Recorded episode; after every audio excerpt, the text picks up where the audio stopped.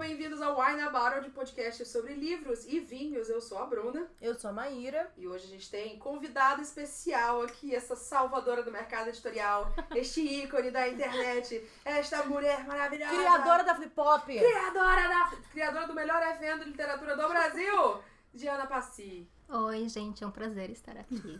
E agora vocês veem a diferença entre a minha voz e a altura da voz da Diana. É por isso que o microfone tá mais perto de mim. Isso. Inclusive, eu vou botar até um pouco mais Um perto. pouco mais Pronto, perto, tá bom. exatamente. É. É, eu vou falar assim durante o resto do Isso, episódio. você mantenha, tá? Hoje a gente tá aqui com a Diana pra falar sobre mercado editorial, especificamente como entrar no mercado e várias nuances que existem sobre entrar no mercado. É, e porque, até porque existem várias formas de você entrar no mercado, né? Então eu acho que às vezes as pessoas acham que existe um- uma linha reta. Uhum. Então a gente vamos, vamos conversar sobre isso também. É, eu queria fazer uma denúncia aqui, Maíra, antes de a gente começar esse episódio, falou: Ah, é porque eu nem entrei ainda no mercado editorial. Eu falei, é o quê? Errada. Depois eu grito aqui nos episódios, ela reclama porque eu estouro o áudio e ela não sabe por Ah, eu quê. sempre sou reprimida pela Bruna, não aguento mais. Mas sabe? eu tô com razão de te reprimir. Mas antes de tudo, Maíra, o que, que temos a dizer? Se você for menor de 18 anos, não beba. Se beber, não dirija. E se for beber e não for dirigir, beba com moderação. Show! Falar em beber, vamos pro vinho de hoje. Vamos ao nosso quarto convidado, que é o nosso vinho. Hoje é um episódio muito especial. É, isso aí. Muito especial, pela primeira vez esse, esse podcast. Eu estou muito chateada que agora que é a primeira vez, não tem nenhum branco aqui nesse episódio, nem vinho. Nem o vinho é branco. Nenhum vinho é branco. Ah, Cadê o efeito de Cadê palmas? as palmas? Tem um efeito de palmas na parte. A gente tá aqui, aqui com o Marquis de Lafayette. Mentira. Parabéns, amiga. Parabéns. Eu vi que era vou resistir. É o Marquis de Lafayette. Ou Marquis de Gerly. Gerly. Gerli. aham. É um vin de France. Ge- Gente, a gente tá tomando vinho É um francês. vinho francês. Le Boubli Bleu. Je m'appelle Claude. Claramente a gente sabe pra caralho o francês. É um vinho de 2017 e é aquele Tá. vinho francês que ele não diz qual é a uva, de tão fino que ele é. Gente. Ele não tem Cabernet Sauvignon, Merlot. Ele é uma né? misturinha. Ele é mistureba. Uhum. A gente não sabe o que é, mas eu vou colocar aqui na É descrição tipo do episódio. quando, quando tem o resto de comida, aí você mistura tudo e faz um mexidão. É tipo isso. Errou. Chama R.O. Errou. Show. Tá bom, amiga. Ó, até uma viradinha aqui, ó. É, percebi. Aí tem que trazer um negocinho, né, pra não pingar. Tem que fazer um corta-pingo do Aina Barrett. Maíra, tu tem que parar de tomar o vinho antes da gente brindar, cara. Porra! É que eu sou uma grande degustadora, entendeu? Eu bebo ele mais uma então eu vou vez. servir menos vinho pra ti. Porque degustação eu só toma uma picadinha de nada. Então, eu tomo um pouquinho, aí eu sinto. Aí eu tomo mais um pouquinho depois de, de brindar, entendeu? Vamos dar uma brindada Vamos, então. vamos. É, Bem-vinda, Diana. Yes! Hum, chama pele que olho.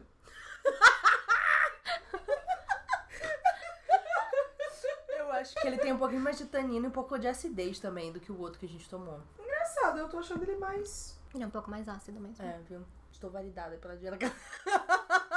Mas então, eu acho que eu prefiro ácido, mas menos, menos tanino. Não, então, mas o outro não tinha muito tanino também. Mas Esse eu eu achei que esse aí mais ácido. Mas eu acho que eu gosto do ácido. Eu, eu O ácido do tanino, mas eu Me gosto dá ruim porque fico com azia. Ah, é é verdade. Eu evito vinho tinto porque me dá muita azia. não sei Ah, porquê. entendi. Tem pão aqui, amiga, pra poder neutralizar. Vai ser ótimo, mas eu vou ficar inchada, assim, cheia de gases. Vamos então ao nosso assunto. Mercado editorial, mas primeiro, Diana, por favor, se apresenta pra quem tá fazendo o erro de não te conhecer ainda. Isso. Não saber o que, que você Fala faz. seu CV aí. Todas as coisas que você faz. É, bom, meu nome é Diana Passi. Eu sou formada em editoração pela USP. Eu trabalho há 10 anos para a Companhia das Letras. Eu comecei, tipo, eu comecei estagiando na área de direitos estrangeiros. Depois eu passei para a área de comunicação, já cuidando de, do blog da companhia, que eu fundei quando eu comecei lá. E também redes sociais. E aí depois com a criação da editora seguinte em 2012, eu passei a cuidar do marketing da seguinte, então de livros jovens e fazendo seleção de originais também. E aí, então, em 2017, também criei a Flipol, nosso festival de literatura jovem. E aí estamos organizando o terceiro ano. E o, casa... o casal. O casal. Louca. E o canal da seguinte também, né? Que Ah, vocês sim. falam muito do processo, vocês falam curiosidades, vocês tra- trazem tradutor e tudo Sim, mais. mas é isso foi legal. uma coisa que eu, eu comecei a trazer desde a época do blog da companhia mesmo. E veio muito por uma questão de que é, eu tinha esse background de saber um pouco de todas as áreas da editora, porque eu me formei em editoração. E isso não é tão comum, porque como editora tem gente formada em, de vários cursos diferentes. De vez em quando, mesmo uma pessoa que, tipo, tinha acabado de entrar lá e foi contratada e tudo mais, seja de estagiário ou não, a pessoa nem sempre conhece todas as áreas. Então, de vez em quando, eu tinha que dar uma explicadinha pra quem acabou de chegar. E aí, então, é, o que acontece é que eu gosto muito de saber o processo inteiro. E eu, como leitora, acho isso muito interessante. Eu pensei, bom, se eu acho interessante, provavelmente os nossos leitores vão achar também. E eu acho que isso engrandece a experiência. Então, desde a época do blog da companhia, já tinha esse cuidado de mostrar um pouquinho os bastidores e como é que funciona. E então, também no YouTube da seguinte. Basicamente, a Diana faz tudo. Eu, eu vou fazer uma pergunta que usa a resposta, mas só pra gente engatilhar aqui no, no assunto. Uhum. Você fez editoração. Uhum. É o único caminho para entrar no mercado editorial? Será? Não, até porque existem, tipo, três cursos disso no Brasil inteiro. Então, Dois não tem aqui em São como. Paulo, é. né? É, tem, eu tenho na FRJ, né? Produção editorial. Tem na FRJ, eu não sei se ainda tem um em Minas, porque tinha um tempo atrás. Uhum. E o do de Santa Maria, eu não sei se é graduação ou se é só pós. Eu acho que talvez tenha graduação também. Mas, enfim, é muito pouco, e mesmo na USP são 15 vagas. Então, tipo, Caraca. não, não é um curso pré-requisito. da- A Rio Branco tem uma turma também, né? Lá é outro lugar. E eu acho que a turma que ia se formar agora, que é até do João, que é um amor de pessoa, eram tipo cinco alunos. É a turma que ia se formar vez. É, então, porque na USP você escolhe que você vai fazer habilitação e editoração assim que você entra no vestibular. Eu sei que lá na ECO, no Rio de Janeiro, você entra como grupo de comunicação, Comunicação. e lá Ah. dentro você escolhe. Você então, escolhe. Se você entrou numa turma que, tipo, todo mundo queria fazer jornalismo, vai todo mundo pra lá e fica quase ninguém na editoração. Exatamente. É diferente. Então, tipo, não, não é obrigatório você fazer editoração, produção editorial nem nada. Tem muita gente que vem do jornalismo, ou de letras, ou de, tipo, outros cursos, porque também existe muito uma visão de- das editoras, que seria só editorial. Editora, assim como qualquer outra empresa, tem, tipo, vários e vários departamentos, e cada departamento tem a sua especialidade. Então, por exemplo, se você vai mais pra parte, tipo, de tipo, talvez seja interessante você ter algum conhecimento disso também. Não é obrigatório. Eu comecei fazendo estágio no direitos estrangeiros, eu, obviamente, não tinha um background nisso, mas é porque eu era só estagiária também. Se você veio do direito e você quer trabalhar com direitos estrangeiros, tipo, não é não ser formado em editoração que vai te barrar. Se você vai, então, pro editorial e você é formado, tipo, em letras, tipo, nenhum problema você não ser formado em editoração. E aí tem, obviamente, tipo, ah, assessoria de imprensa. Ser formado em jornalismo, ótimo. Você pode ser formada até em administração, economia e trabalhar no setor financeiro, no É, setor tipo, de, de é. comercial, Uhum. várias É, então áreas. você tem que ver que a editora é muito mais do que só o editorial, entende tudo lá dentro. A gente tem um departamento lá na Companhia das Letras que é só pra negociar direitos de imagens. Tipo, é uma coisa tipo, Ah, é super verdade. especializada. Quando a gente foi lá, Foi mostrou. maravilhoso Ah. aquele tour ali, porque mostrou realmente o tamanho e a quantidade né? de pessoas que, que precisa pra fazer a maior fucking editora do Brasil funcionar. Então deu uma perspectiva muito importante. Isso de direitos de imagem, eu falei, ah, Você tem que comprar a capa, a foto do autor, as fotos internas. E aí, de vez em quando, ah, um autor quer usar uma foto interna, você tem que ver se você consegue aquele jeito da foto. Se você não consegue, você tem que achar uma alternativa viável. Tipo, é Nossa muita Senhora. coisa. Então, se você não tiver uma pessoa que está fazendo só isso, só Focada, pensando né? isso, vai dar um problema em algum momento. E aí tem também a parte, tipo, todo mundo que fala, tipo, eu falo disso tudo de todas as áreas, mesmo Uhum. assim, todo mundo fala só, tipo, eu quero ser editor. Uhum. ok.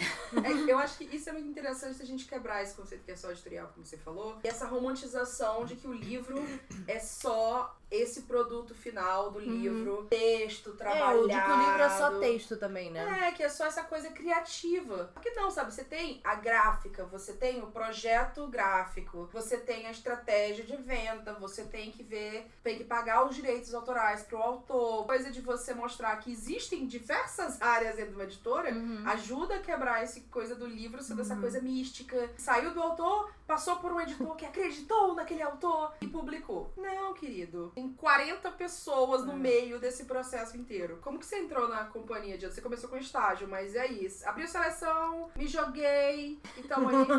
Não, isso é uma história que eu contei pra poucas pessoas. Ai, meu Deus! Eu costumo abreviar a história só pra não ficar entrando em muitos detalhes. Editoração tem quatro anos. Aham. Do terceiro pro quarto ano, eu organizei uma coisa que eram aulas intersemestrais. O que acontece é o seguinte: teve uma reforma curricular no curso de editoração e eles tiraram várias matérias obrigatórias, mas a gente tinha muitas matérias optativas pra fazer. E era, uma, tipo, era um número absurdo de optativas. Eu acho que era tipo 48 créditos de optativa que você tinha que fazer. Nossa, Mesmo se socorro. você fizesse todas, ah, os, todos os cursos, todas as optativas voltadas para editoração, você não ia conseguir fazer tudo aquilo. Caramba. E não tinha tipo professor teatro. suficiente. Eu fiz optativa de astrologia, de astronomia. Caraca. Mas foi muito interessante, não me importei. Não, deve Foi ótimo. legal. Deve ser maneiro. Mas tinha um problema que era isso, tipo, ao mesmo tempo a gente tinha que é, cumprir muitos créditos, mas não tinha essas matérias disponíveis e ao mesmo tempo a gente sentia a falta de, algum, é, de alguns ensinamentos dentro do curso, porque eram professores que estavam mais longe do mercado editorial atual, ou então porque ah, tinham um viés um pouco mais acadêmico e a gente queria ter um viés um pouco mais, tipo, mão na obra, como é que funcionava. E aí o que aconteceu foi que eu e algumas pessoas nos juntamos e a gente descobriu, conversando lá, burocracias, etc., que era possível você pegar alguns cursos de optativa e fazer uma petição para isso ser feito durante as férias. Por algumas mutretas, eu também consegui negociar para que esses cursos que fossem nas férias não fossem exatamente o nome delas. Tá. Porque a questão é a seguinte, tipo, então eu e outras outras pessoas, a gente foi atrás de cinco profissionais ou então professores de outros lugares que pudessem falar sobre assuntos que não eram falados no nosso curso, mas que a gente sentia falta. E aí então são quatro semanas durante as férias e quem fosse cumprisse todos esses tipo cinco mini cursos, então tipo era um a cada dia da semana, ganhava seis créditos de optativa que a gente precisava desesperadamente. Caraca. Ou seja, Diana já salvando o mercado editorial desde a Gente, formação. causando. Caraca. Não tem o que eu quero, então eu vou fazer. Vou fazer Mas- acontecer. Mas pior é que, tipo, isso vem muito. Esse meu, lei, meu jeito de ser, tipo, as coisas não estão dando certo. tipo, eu tô sentindo uma falta de uma coisa. Tipo, o que dá pra fazer, na real, ao invés de só reclamar. Isso vem muito dessa época, assim. E até de ver um pouco do quanto eu posso ou não posso contar com outras pessoas que também estavam reclamando, mas na hora de botar a mão na massa não fazem. Mas e aí o que aconteceu foi que uma dessas pessoas que eu chamei foi a Cris Yamazaki. Ela tem um estúdio que, se não me engano, chama Negrito, que faz preparação, revisão de serviços de texto. E ela tinha trabalhado na Companhia das Letras. E aí ela avisou: olha, tá com uma vaga de estágio lá aberta pro direitos estrangeiros. Ela falou pra mim, porque ela viu que era uma pessoa que tava organizando e tal. Então, tipo, eu era uma pessoa organizada, mas ela também avisou pra todo mundo durante a aula dela. E aí eu mandei meu currículo, fiz o teste, passei. Trabalhei então até me formar. Comecei então esse estágio por volta de foi abril de 2009. E aí depois só que eu passei pra comunicação, comecei então fiz esses meses de estágio no Direitos Estrangeiros com Ana Paula Isayama. Como é que foi essa coisa de tipo, ah, tava trabalhando nos direitos, passei agora trabalho no marketing? Uhum. Tipo, como é que foi essa, esse pulo aí? Se era uma coisa que você já gostava mais e quando você tava na faculdade você, ah, eu quero trabalhar com isso. Ou que você nunca tinha É. pensado, depois você descobriu que você gostava e você fazia muito bem. Você já sabia que você queria passar pra parte do marketing de livros e trabalhar em como vender os livros pras pessoas e criar essa estratégia toda? Ou você não sabia ainda qual rumo na editora você Ah, queria? Não, mas de certa forma, porque eu tinha, tipo, desistido de pensar o que eu poderia fazer no futuro. Porque a questão é que quando eu tenho uma jornada toda torta de como eu fui passar na editoração, tipo, você sabe, tipo, eu comecei fazendo curso de biologia na Unicamp. E aí eu saí pensando que eu queria fazer matemática aplicada. Socorro! E aí só depois que eu fui fazer o Amiga. curso de editoração. Então, em um certo ponto, você fala, tipo, ah, não vale a pena pensar muito nisso. Eu só vou. E aí também, quando eu comecei o curso de editoração, tipo, eu sabia que tinha as áreas diferentes. Você fala, tipo, bom, arte ou texto, arte ou texto. E aí depois de que eu entrei, eu também descobri que existiam outras áreas que eu não sabia, dessa questão de produção e tudo mais. É, marketing não é tão falado dentro do curso, porque, tipo, marketing é um palavrão quando você fala de livros, não é mesmo? Claro. E aí, então... Vender livro, imagina! Você tá A louco? arte. Ganhar Não dinheiro? Pode vender. Não. Autor tem que se morar embaixo da, da ponte. Eu comecei achando que talvez eu quisesse trabalhar com texto, mas aí eu tive minhas experiências e falei, tipo, ah, não é exatamente isso. Será que então eu vou pra arte? Mas, tipo, eu não tenho capacidade artística, mas eu sei fazer diagramação. tipo, diagramação ok, eu consigo fazer. Eu cheguei a fazer um estágio de revisão antes disso. E aí, tipo, era ok. Até cheguei a revisar alguns livros da companhia de bolso. E o que aconteceu foi que eu já, já tinha outras pessoas que conheciam esse departamento de direitos estrangeiros. E no nosso grupo do Yahoo, porque na época era grupo do Yahoo. Gente, grupo de É. Yahoo! Amei. É, alguns veteranos falaram, tipo, ah, olha, esse é um estágio muito legal e que pode ser um departamento que, tipo, é mais desconhecido, mas que é um jeito muito bom de você conhecer como funciona a editora inteira. E isso é muito verdade. Você trabalhando no direito, você consegue ver a cadeia inteira, você aprende muito. Eu me candidatei porque eu falei, tipo, nossa, tipo, muito legal. E era uma questão de que quando eu tava na faculdade, eu pensava, tipo, nossa, quais eram as minhas editoras do sonho, assim. E eu pensava que acompanhando as letras era uma coisa, tipo, ah, quando eu tiver, tipo, já no final da carreira, tipo, novo, assim, talvez eu consiga entrar na Companhia das Letras. Uhum. E era uma coisa que eu pensava, tipo, bom, no Brasil a Companhia das Letras, nos Estados Unidos Penguin, né? É. Bom, foi.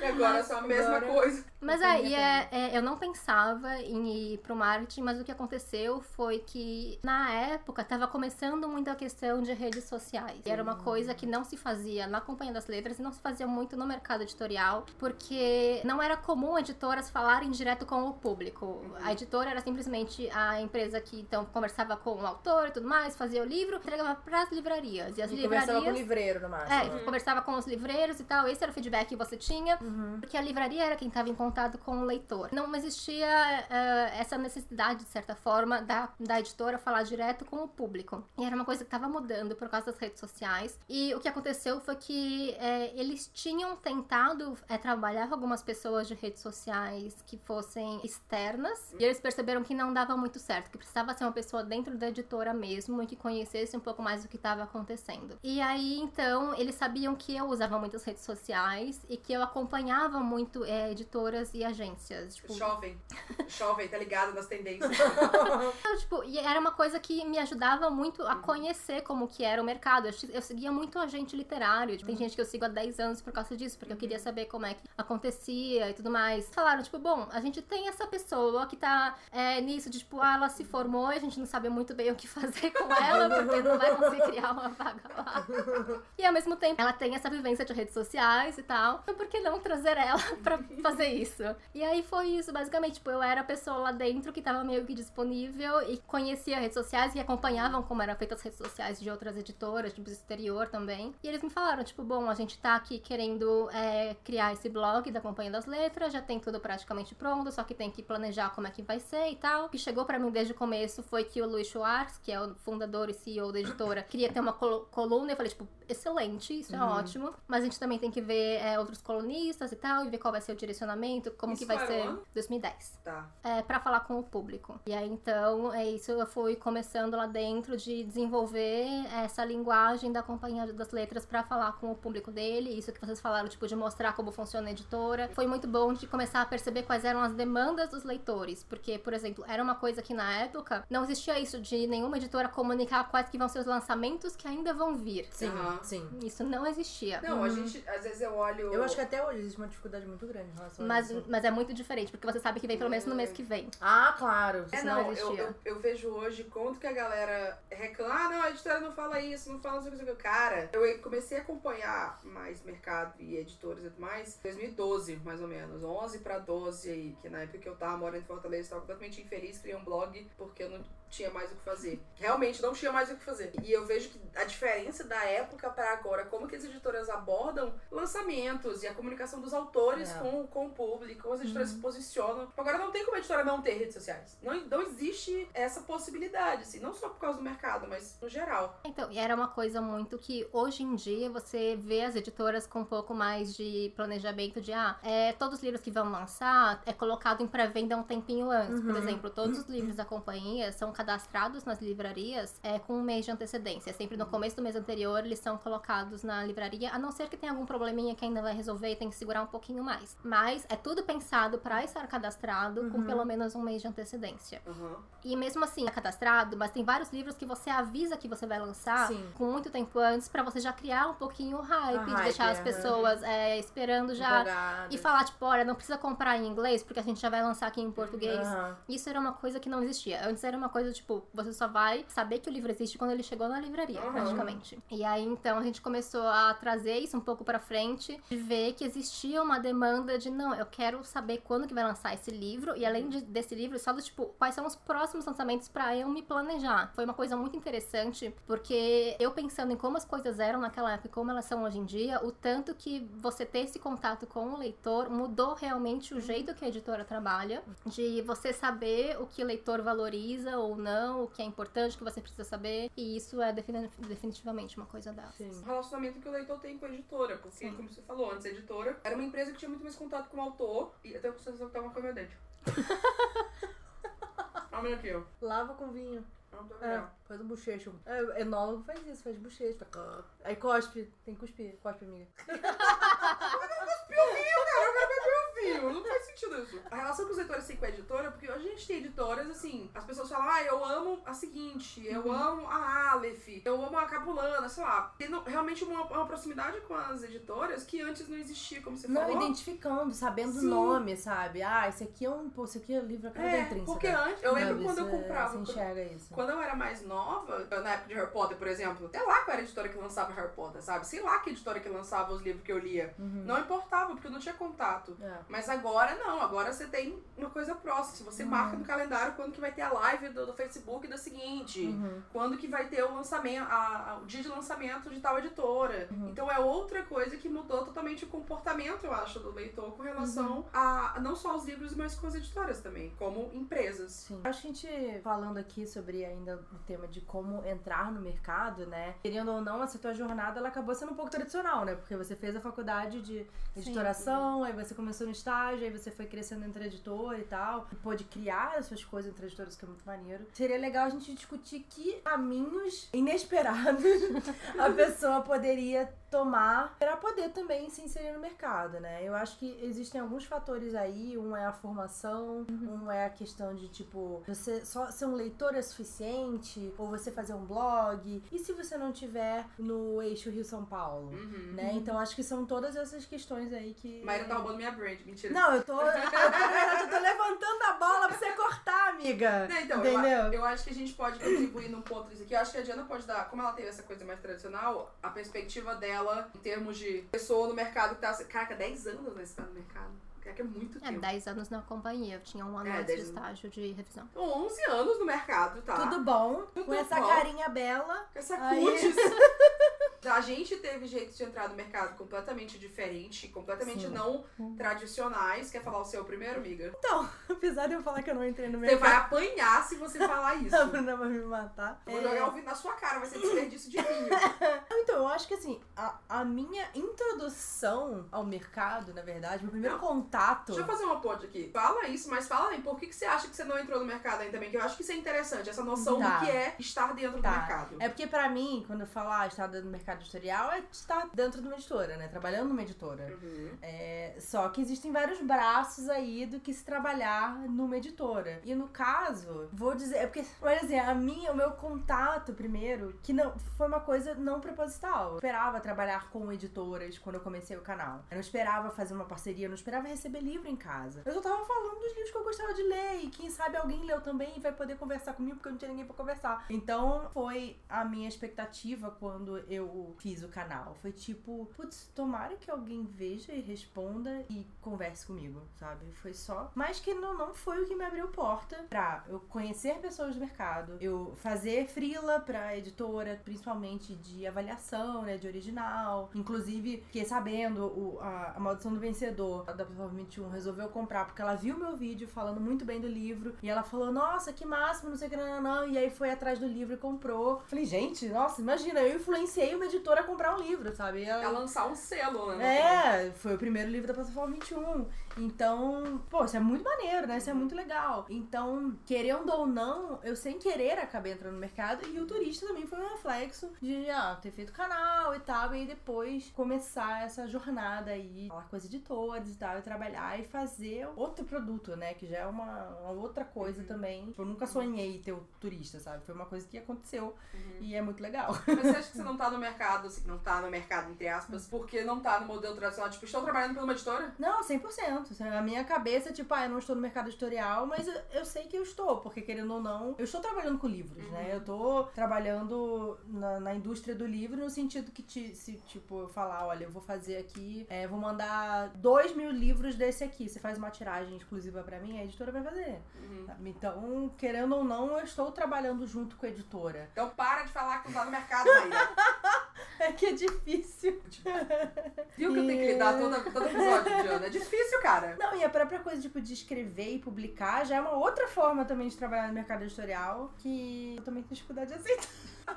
De entender, não de aceitar. Que isso também tem De todo- assimilar. Que isso também tem toda uma coisa de, da visão tradicional, né? Mas deixa eu falar no meu como que foi. Eu tava, eu tava morando em Fortaleza nessa época. Eu comecei um blog porque eu queria falar sobre coisas na internet. Eu achava que a internet era a melhor coisa do mundo. E eu estou certa, mas também estou errada, mas tudo bem.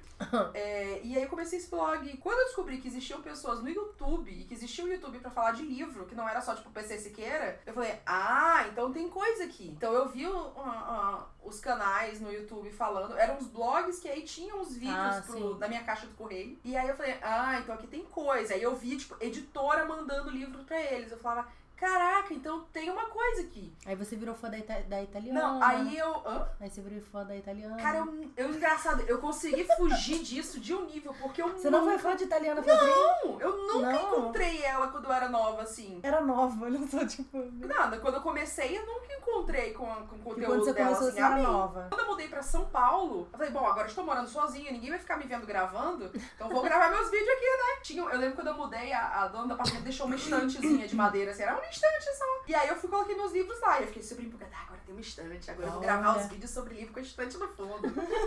e aí comecei fazendo vídeo, comecei fazendo vídeo, fui entrando no Booktube, e nesse meio tempo, quando eu mudei pra São Paulo, eu vim fazer o curso de tradução. Tá, pessoas que mandaram shade pra mim no Twitter, porque eu traduzi o livro, eu fiz curso de tradução. Socorro, mandaram shade Eu pra não te você. falei isso? Eu não te falei isso?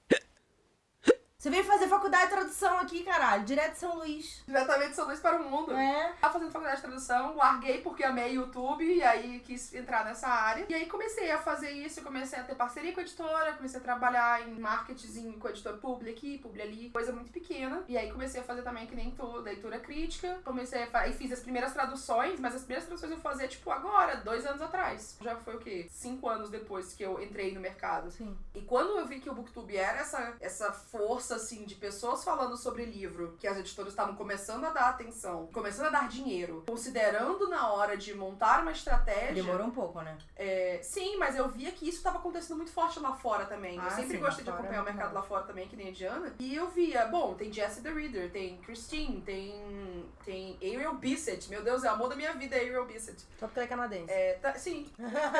O B7, desculpa. E aí eu falei, cara, as editoras aqui estão perdendo tempo. E aí eu comecei a virar essa pessoa completamente pushover que fica, presta atenção, que, mar que marketing de influência funciona. E comecei a, a entrar no meta também. Mas se eu for pelos modelos tradicionais, eu só fui entrar no mercado agora e dois anos atrás, quando eu fiz minha primeira tradução. Que aí, tipo, meu nome tá lá no livro. Desde que eu comecei a, a, a levar o meu canal como um trabalho, que era uma coisa que eu ia dedicar meu tempo, que eu, eu preferia fazer isso do que terminar meu curso da faculdade e tudo mais. Eu já pensei, eu tô no mercado. Eu tô Você já se viu. Eu tô no mercado, eu tô falando sobre livros, as pessoas se importam com o que eu tô falando aqui sobre os livros. Eu vou nos eventos, eu participo, eu tô, eu tô no mercado. É que eu acho que pra mim rola também essa coisa do, do booktuber ser validado pela indústria do livro. Eu acho que evoluiu muito, Uhum. assim, melhorou pra caramba. A gente consegue, né, trabalhar com isso e tal. Mas ainda eu acho que é, é complicado, assim, porque às vezes também existe um preconceito Uhum. no sentido de que, tipo, ah, o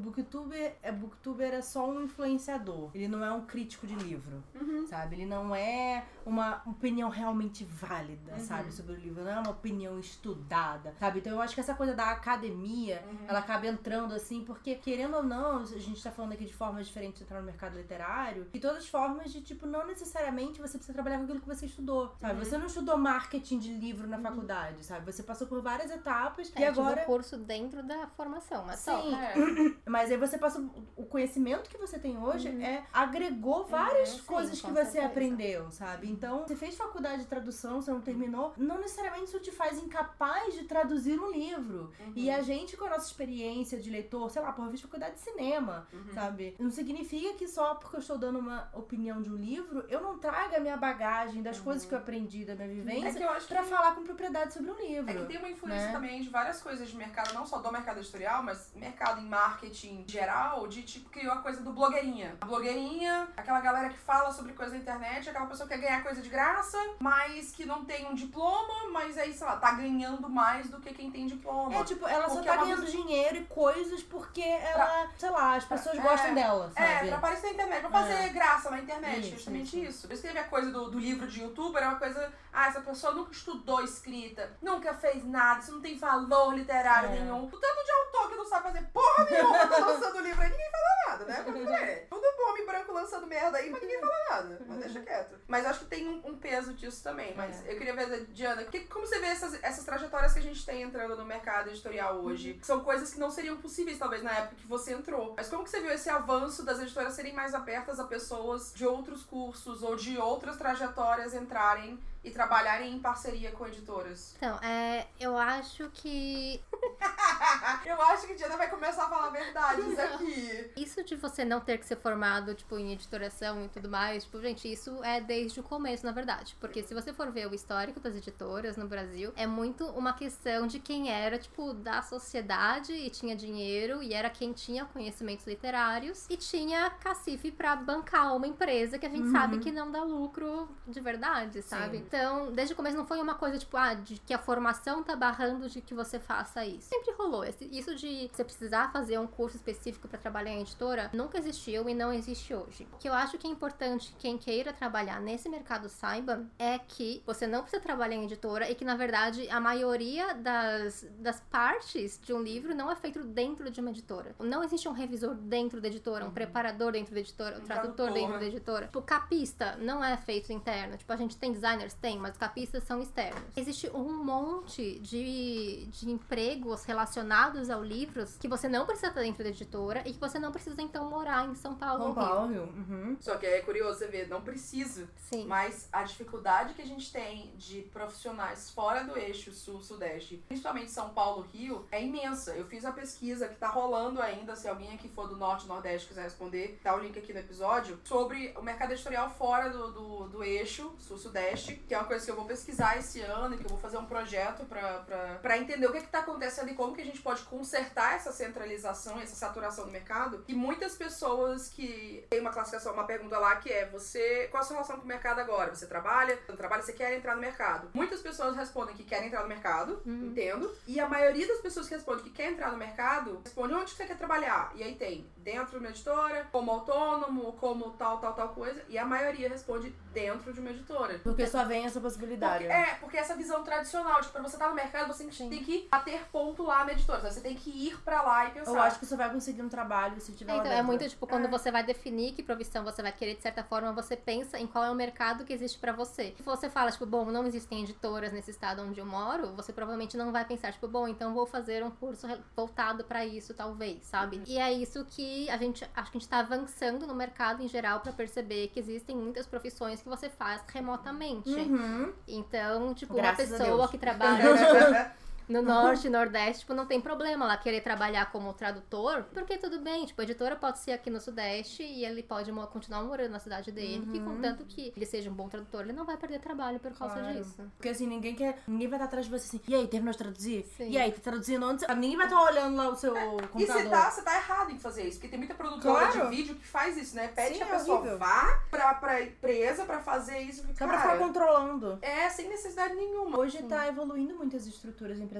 A própria Darkside mesmo é uma empresa que tem pouquíssimas pessoas locais trabalhando na editora. Se eu não me engano, é tipo aí- metade mesmo da É. editora, assim. E o resto tá tudo espalhado no, no sul, lá, no interior no- de Santa Catarina. Tem em Fortaleza. Fortale- É, olha só, então, tipo, é- a minha empresa, por exemplo, turista, tem eu aqui em São Paulo, a minha irmã no Rio, a gente tem mais duas funcionárias no Rio, e antes tinha minha mãe que tá em Florianópolis, sabe? Então, assim, é tudo remoto, vai fazer reunião, decidir coisa, hangouts, e uma vez por mês a gente se encontra. Então, acho importante também também fazer o recorte de que isso de você poder ter é, funcionários remotos, é isso de várias profissões que na verdade são frilas para as editoras. é muito bom no quesito de que você pode trabalhar de qualquer lugar, mas ao mesmo tempo você tem que ver a questão da precarização, de que são funcionários que não têm, tipo, benefícios, estabilidade, aposentadoria, nem nada. Uma É, de isso aí- esse É, porque desse é frila, né? No meu caso, não. No meu caso, são fixos. Eu acho que no Dark Side também são pessoas fixas. Não, são pessoas Ah. fixas. Agora, assim, essas áreas de. Isso é até interessante falar. Quer entrar no mercado editorial, se você quiser trabalhar em algumas áreas editoriais, como revisão, preparação, tradução, até diagramação, eu acho. Também eu não conheço muito Uhum. diagramação, mas acho que sim. É tudo frila, É né? frila, sabe? Você não vai estar fixo numa editora, todo livro que chegar vai mandar aqui. Geralmente essas editoras têm um catálogo de profissionais Uhum. com quem elas trabalham e aí manda pra um, manda pra outro, manda pra um, manda pra outro. E aí vai. Então é só você ter o contato com a editora pra poder fazer isso. De contato entra num ponto que eu acho muito interessante, que é essa coisa do mercado. Como ele é muito centralizado no sul-sudeste, isso é uma coisa que eu senti. No dia que eu me toquei disso, eu falei, eu preciso estudar o mercado norte-nordeste, ver como é que as pessoas estão pensando sobre isso, como que elas estão vendo. E a questão de você ter contatos dentro do mercado. Como faz diferença você estar aqui em São Paulo, ir nos eventos, conhecer nem que seja uma pessoa, nem que eu conheça, tipo, eu conheço a Maíra, aí Maíra conhece a Diana. E aí um dia eu vou no evento, ah, Maíra, e aí todo mundo, ah, Bruno, você conhece a Diana? Então, a Diana, a Bruna faz tradução, a Diana trabalha no marketing. Esse contato pessoal não é nada diferente de você ter um contato no e-mail. Tipo, oi, Diana, tudo bem? Meu nome é Bruno e tal. Só que você tem aqui uma pessoa que fez esse intermeio. E É você networking. olhou na cara da pessoa. Infelizmente, isso tem muito mais peso ainda do que a gente pensa. Então, se você não tá aqui, se as pessoas não te veem, se as pessoas não te conhecem diretamente ou apresentadas por alguém, isso ainda pesa muito. Eu estar aqui em São Paulo, na época que eu criei o canal e que o canal foi crescendo e tudo mais, e eu estar disponível pra, pra ir nos eventos das editoras, conhecer outros booktubers que estavam por aqui, ir na Bienal do Livro. Nossa, Bienal do Livro ir na Bienal do Livro, isso pesou muito pro meu canal crescer como ele cresceu e hoje eu ter o espaço que eu tenho. E aí eu fico pensando, pô, os canais fora daqui, e aí? Como é que faz? É, a- o que eu fico pensando assim, tá, a gente sabe que existem esses outros meios, essas outras soluções, mas como você fazer isso, sabe? Como isso funcionar? Tipo, ah, é criando um canal, é tendo uma presença lá. Tipo, ah, eu sou um tradutor do Ceará. Como que eu faço pra conseguir traduzir um livro da Companhia das Letras? Então, é. eu acho que certamente existe uma questão de que sim, quem é daqui do eixo, que consegue em eventos e tudo mais, tem uma certa vantagem, mas o que eu acho que não é nenhuma questão do tipo, ah, você conseguiu se apresentar direto pro editor. Eu não acho que seja simplesmente isso. Eu acho que existe muito uma questão de que é o que a gente espera que essas pessoas saibam como as editoras funcionam. A forma quando a gente, como a gente trabalha, a gente não quer muito parar pra explicar o como é que você tem que fazer, como é que você tem que se apresentar, como é que vai ser o trabalho, como é que eu vou te pagar, quando que eu, quando que eu espero, tipo, como que é essa relação e como que uma editora funciona. A questão é que se você não tem realmente contato nenhum com, com o mercado, você provavelmente vai vir com uma visão que é, tipo, Iniciante. muito iniciante, que você não vai saber especificidades e que talvez a pessoa não esteja é, com paciência de te explicar e de ter essa paciência, assim. Quando tem uma outra pessoa do lado que já sabe exatamente, que eu sei que se eu mandar um e-mail perguntando você tá livre pra traduzir esse livro, ela vai falar, tipo, sim, qual é o prazo, e você fecha, entende? É muito uma questão de quando é de você conhecer como uma editora funciona. E aí, isso, de certa forma, você consegue fazer de longe, fazendo, acompanhando as editoras, então, nas redes, ou o que elas produzem, o blog e tudo mais. Tipo, isso que vocês falaram, que a gente tem muito o costume de fazer, produzir é, conteúdo voltado pra como que funciona cada área. E existem cursos que dão esse panorama inteiro de como funciona uma editora, tipo Sim. o curso da Universidade do Livro, que é um curso à distância que você pode fazer onde quer que você more, que mostra realmente todas as áreas de editora, como é que funciona esse trâmite de departamento para departamento até o livro ficar pronto. Então, é você saber um pouquinho, tipo, do que esperar desse mercado e o que esse mercado espera de você já é uma mão na roda, assim. Tem uma nuance aí, eu concordo. Eu acho que realmente tem muita coisa em, em EAD hoje em dia, que é educação à distância, muitas coisas dá pra fazer, mas é uma coisa que eu vi na resposta desse questionário que eu fiz, que as pessoas têm muita demanda por cursos profissionalizantes, workshops, ter esse contato direto. Porque pra gente, tipo, ah, fazer EAD, EAD porque eu não tenho tempo, sabe? Muita coisa acontecendo pra fazer. Mas pra quem tá na puta que o pariu, lá em São Luís, por exemplo, na minha cidade, que não tem um curso, quando tem, vai todo mundo, ou é caro, ou esgota, e só fica no EAD, é diferente de, tipo, eu fazer um EAD aqui, eu fiz um curso de editoração. Na Universidade do Livro? Não, não, foi o, o do lá da galera que é amigo da Publish News mesmo. O LabPub. LabPub. Beleza, show. Aprendi um monte de coisa, tem meu caderno anotado. Mas eu posso muito bem chegar, tipo, Diana, vamos tomar um, vamos comer um bolo? tomar um café? E aí chegar pra Diana e perguntar, Diana, deixa eu te perguntar um negócio aqui. É, aquele negócio lá, tá lá, não, é isso, isso, isso, isso, isso. Porque aqui a gente tá perto, então eu posso chegar e perguntar pra gente ao vivo. É muito diferente eu mandar um e-mail. Se eu chegasse pra mandar um e-mail, tipo, ah, tá aqui, e-mail sobre dúvidas de tal coisa. Ah, porra, Bruna, sabe? Vou ficar te ensinando isso. É diferente da gente chegar aqui no podcast e a gente conversar sobre o negócio. Então essa falta de contato tem, tem um peso foda, Sim, sabe? não, sem dúvida, É, isso é então. inegável. E aí tem esse ciclo. Se não tem cursos assim, se não tem muito curso presencial, por exemplo, lá, se não tem eventos, tipo Bienal, Uhum. networks, as editoras não vão pra lá, por exemplo, pra ter uma oportunidade de conversar, acaba que a pessoa fica já, não. Eu sei que, sabe, no Maranhão não tem muito curso disso, não tem um mercado editorial forte lá, então esse tradutor de lá aqui não. Ah, não, acho que ele não deve saber muita coisa. Então nunca ouvi falar dele. É, não, acho que não. Eu vou, É, vou ficar com essa falar pessoa dele. assim, é. Você tem que ter um portfólio, Então, mas a questão, tipo, teste. Pra essas funções, tipo, a preparação, a tradução, revisão, tudo mais, tipo, é isso que acontece. Tipo, de vez em quando Uhum. É, você sim. precisa achar uma pessoa nova e você faz um teste, você manda pros que estiverem lá, tipo, Uhum. te pedindo. Uhum. E aí, então, você vai pegar o melhor pra fazer aquele serviço. Eu acho que é um negócio que exige esforço dos dois lados. A pessoa Sim. profissional tem que se profissionalizar de verdade, ir Uhum. atrás e perguntar, e assim, cara de pau mesmo. Ah, eu sou novo no mercado, não conheço ninguém. Cara, procura uma pessoa. Procura uma pessoa que vai te ensinar alguma coisa e às vezes você vai dar sorte, às vezes você não vai. Sim. E das empresas, de- das editoras estarem abertas, tipo, não, vamos procurar novos tradutores. Uhum. Até por questões de, de você encontrar pessoas que, que refletem os personagens que estão ali, né? Porque senão a gente vai ter personagem de, de tais lugares, de tais jeitos, que não são revisados ou traduzidos por pessoas daqueles jeitos. E aí dá merda. Não, e é engraçado que assim, você- você falou isso que eu fiquei pensando. é, eu lembrei de Eu tô uma coisa. que você tá pensativa aí. Não, eu lembrei de uma coisa, gente, aquelas coisas que a gente esquece que acontecem na nossa vida. Antes de começar o turista, eu ainda tava trabalhando com cinema e eu comecei a pensar em entrar no mercado literário por causa do canal. Ah, eu tenho um processo muito é, complicado com é, escrita e tal, literatura, porque eu comecei cinema por causa disso, enfim, e acabei quando eu vi, eu falei, o que, que eu tô fazendo aqui? Mas enfim, eu não me arrependo nem um pouco de ter feito cinema, mas. E aí eu fui conversar com uma amiga da minha irmã, que é a Raquel Gavino, não sei se você trabalhou com ela. Ela é tradutora, revisora, e ela tem um negócio também que você, se você for autor, ela, tipo, ela te ajuda a falar, ah, vamos trabalhar esse texto. E ela fez produção editorial, minha irmã conheceu ela lá quando ela, minha irmã entrou em produção editorial. E aí eu falei com ela, falei, tá, quero entrar no mercado editorial, me ajuda? Ela falou, não, beleza, vamos lá. Vou fazer o seguinte, eu vou te dar um livro pra você cotejar uma tradução. E aí eu quero que você veja pra mim, você faça anotações, e aí a gente vai analisar, você tá vendo direito, sei lá, tipo, o Uhum. que, que você tem que prestar atenção, o que, que você pode mexer, não.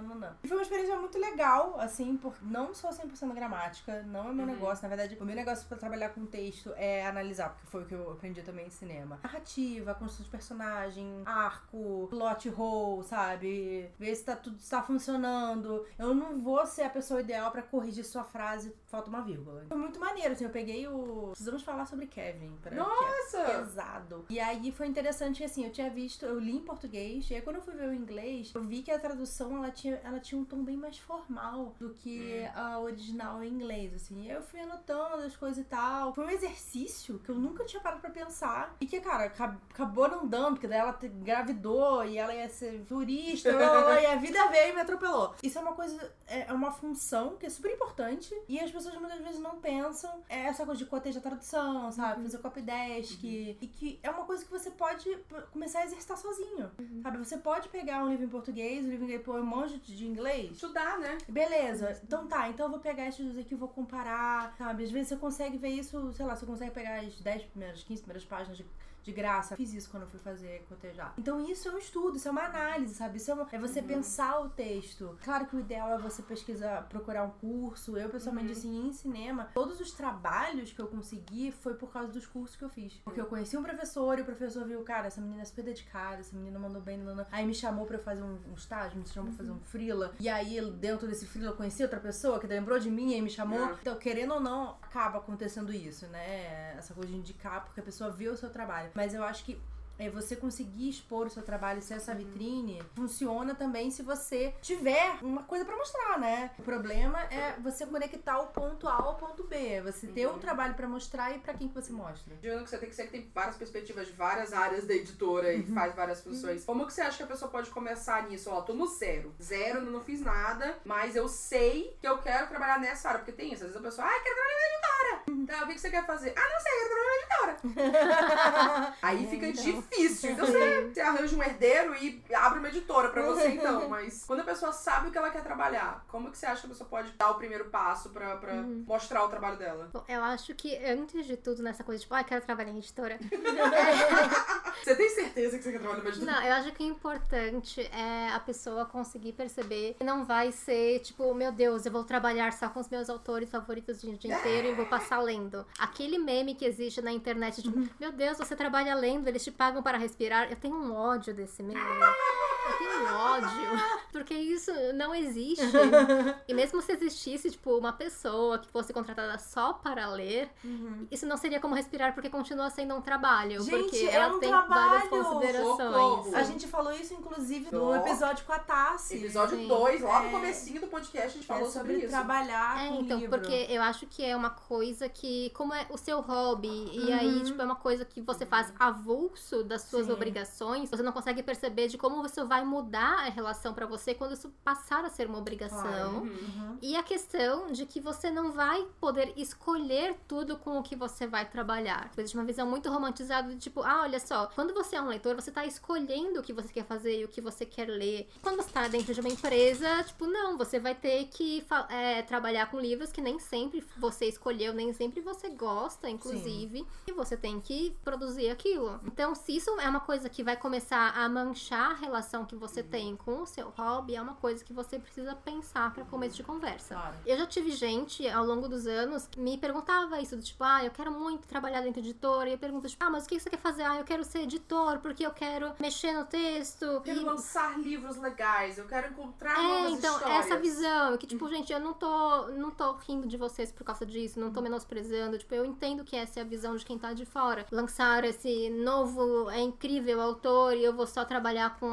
livros lindos, e eu vou passar o dia, tipo, lendo e trabalhando em coisas que eu amo. Eu entendo completamente que essa seja a visão. Só que, ao mesmo tempo, a gente é uma empresa, sabe? Uma boa parte do seu dia, na verdade, você vai passar tendo reunião, tendo que falar com o seu chefe, tendo que convencer é, as pessoas de do que, que isso deveria ser feito, de por que, que isso é importante. Você vai ter que, tipo, negociar uma coisa ou outra. Isso é, tipo, é um trabalho. Essa. Você vai ter que pensar na melhor maneira de vender um livro que você não gosta. Sim. Sabe? De convencer outras pessoas É. a ler um livro que você não Sim. gosta. Mas você precisa Tipo, fazer. em qualquer parte da editora que você trabalhar, você não vai só trabalhar com livros que você acha legais. E você precisa ter é, alguma forma dentro de você de perceber isso. Tipo, olha, isso daqui é trabalho que eu preciso fazer e que se isso começar a, te preocupar na questão de como você continuar a ser um leitor, se você achar que você não vai continuar gostando de livros por causa disso, eu Sim. diria pra você dar uma paradinha pra pensar.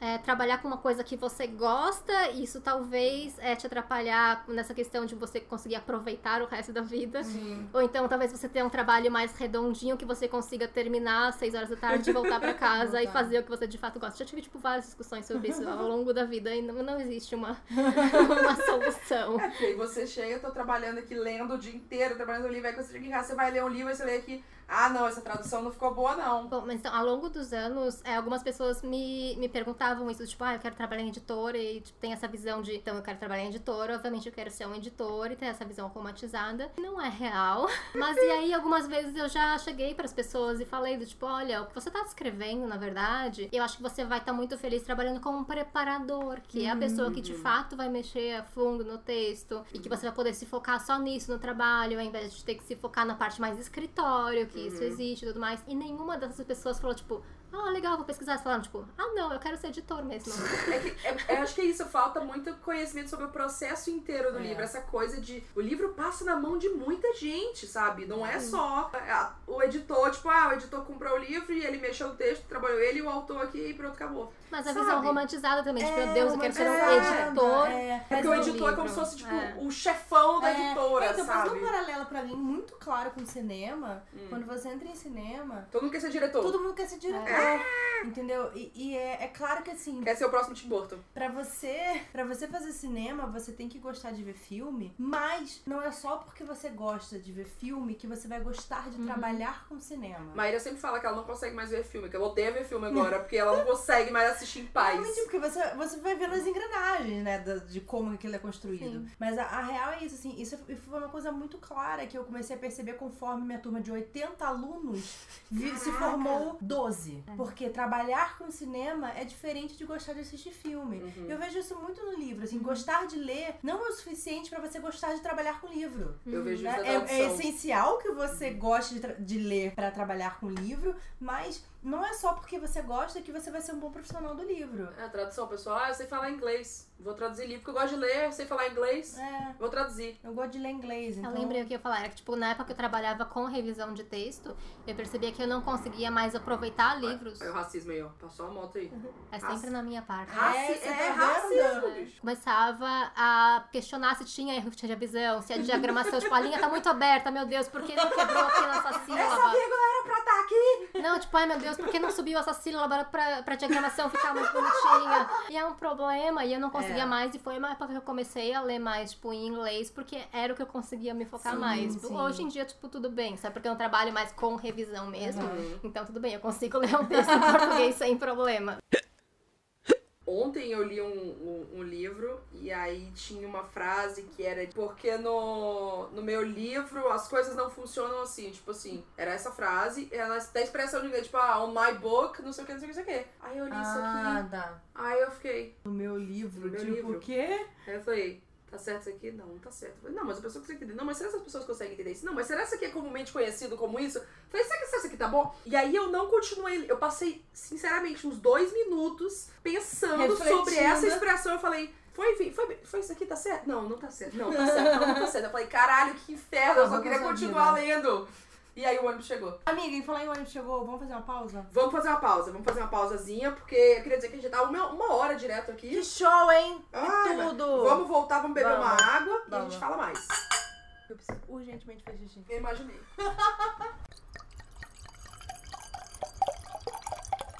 Voltamos. Pegamos realmente uma aguinha dessa vez, né? Bom. Acho bom, né, Bruna? Porque eu acho que tá começando esse vinho aqui. Tá começando, tá começando. Covid tá começando aqui. Eu já tô com as uvas dentro do copo ainda. Não sei por que tá tão gostoso. Eu já era pra ter comido, ainda não. Mas vamos lá, segunda parte, sim, sim. Tchim, tchim. O que você achou do vinho, Diana? Você que é uma enóloga profissional. Eu definitivamente não sou uma enóloga. Mas eu gostei, sim. Eu gostei que agora, na, na- no intervalo, comi um bombom. Deu aquele... E harmonizou. Harmonizou. Ah, Ó, então, o Lacta patrocina a gente. Deu aquele docinho, galera. Esse vinho que eu tava pensando, pô, ele seria bom se eu tivesse um vinho, um vinho. Se eu tivesse um queijo aqui, eu sinto muito que a minha produção não pôde trazer esses queijos hoje pra essa, esse Caraca, episódio. pô. Mas amanhã, não, amanhã, semana que vem a gente vai comprar muitos queijos. Semana que vem a gente vai comprar muito queijo! Ah, é, né? Tem o negócio do Não queijo. Tem Que horas que é? queijo. Acho que é a tarde. partir das meio 10 da manhã. Ah, é? Já cedo? Opa. É, é, tipo Eu das comprei 10 uns às queijos 6, na feira essa semana. É, quando esse esse episódio sair, a gente já vai ter passado por Sim. esse coma do queijo. Mas Coma do queijo. acompanhe nas redes sociais como que a gente ficou viciado em queijos. Vamos parar de falar de comida, pelo amor de Deus. Vamos voltar, vai. Vamos falar sobre entrar no mercado editorial. E uma Tá, coisa ou é... entrar ou não entrar? Eis a questão. Acho que isso é um ponto importante. Você tem certeza que quer entrar na mercado editorial? Que é o que você tava falando dessa pausa. É, Gostar de livro não necessariamente quer dizer que você quer trabalhar com livros. trabalhar com isso. Eu acho que tem aquelas coisas que a gente falou no, no episódio com a Tassi, que às vezes o trabalhar com livro pode te tirar o prazer mesmo de ler, de estar em contato com a literatura. Em vez de você gostar mais de ler, você passa a odiar ler. Mas também essa coisa de tipo, só porque você gosta como um hobby, não significa que você vai gostar como um trabalho. Sim. Né? Então, e eu falo muito isso e as pessoas.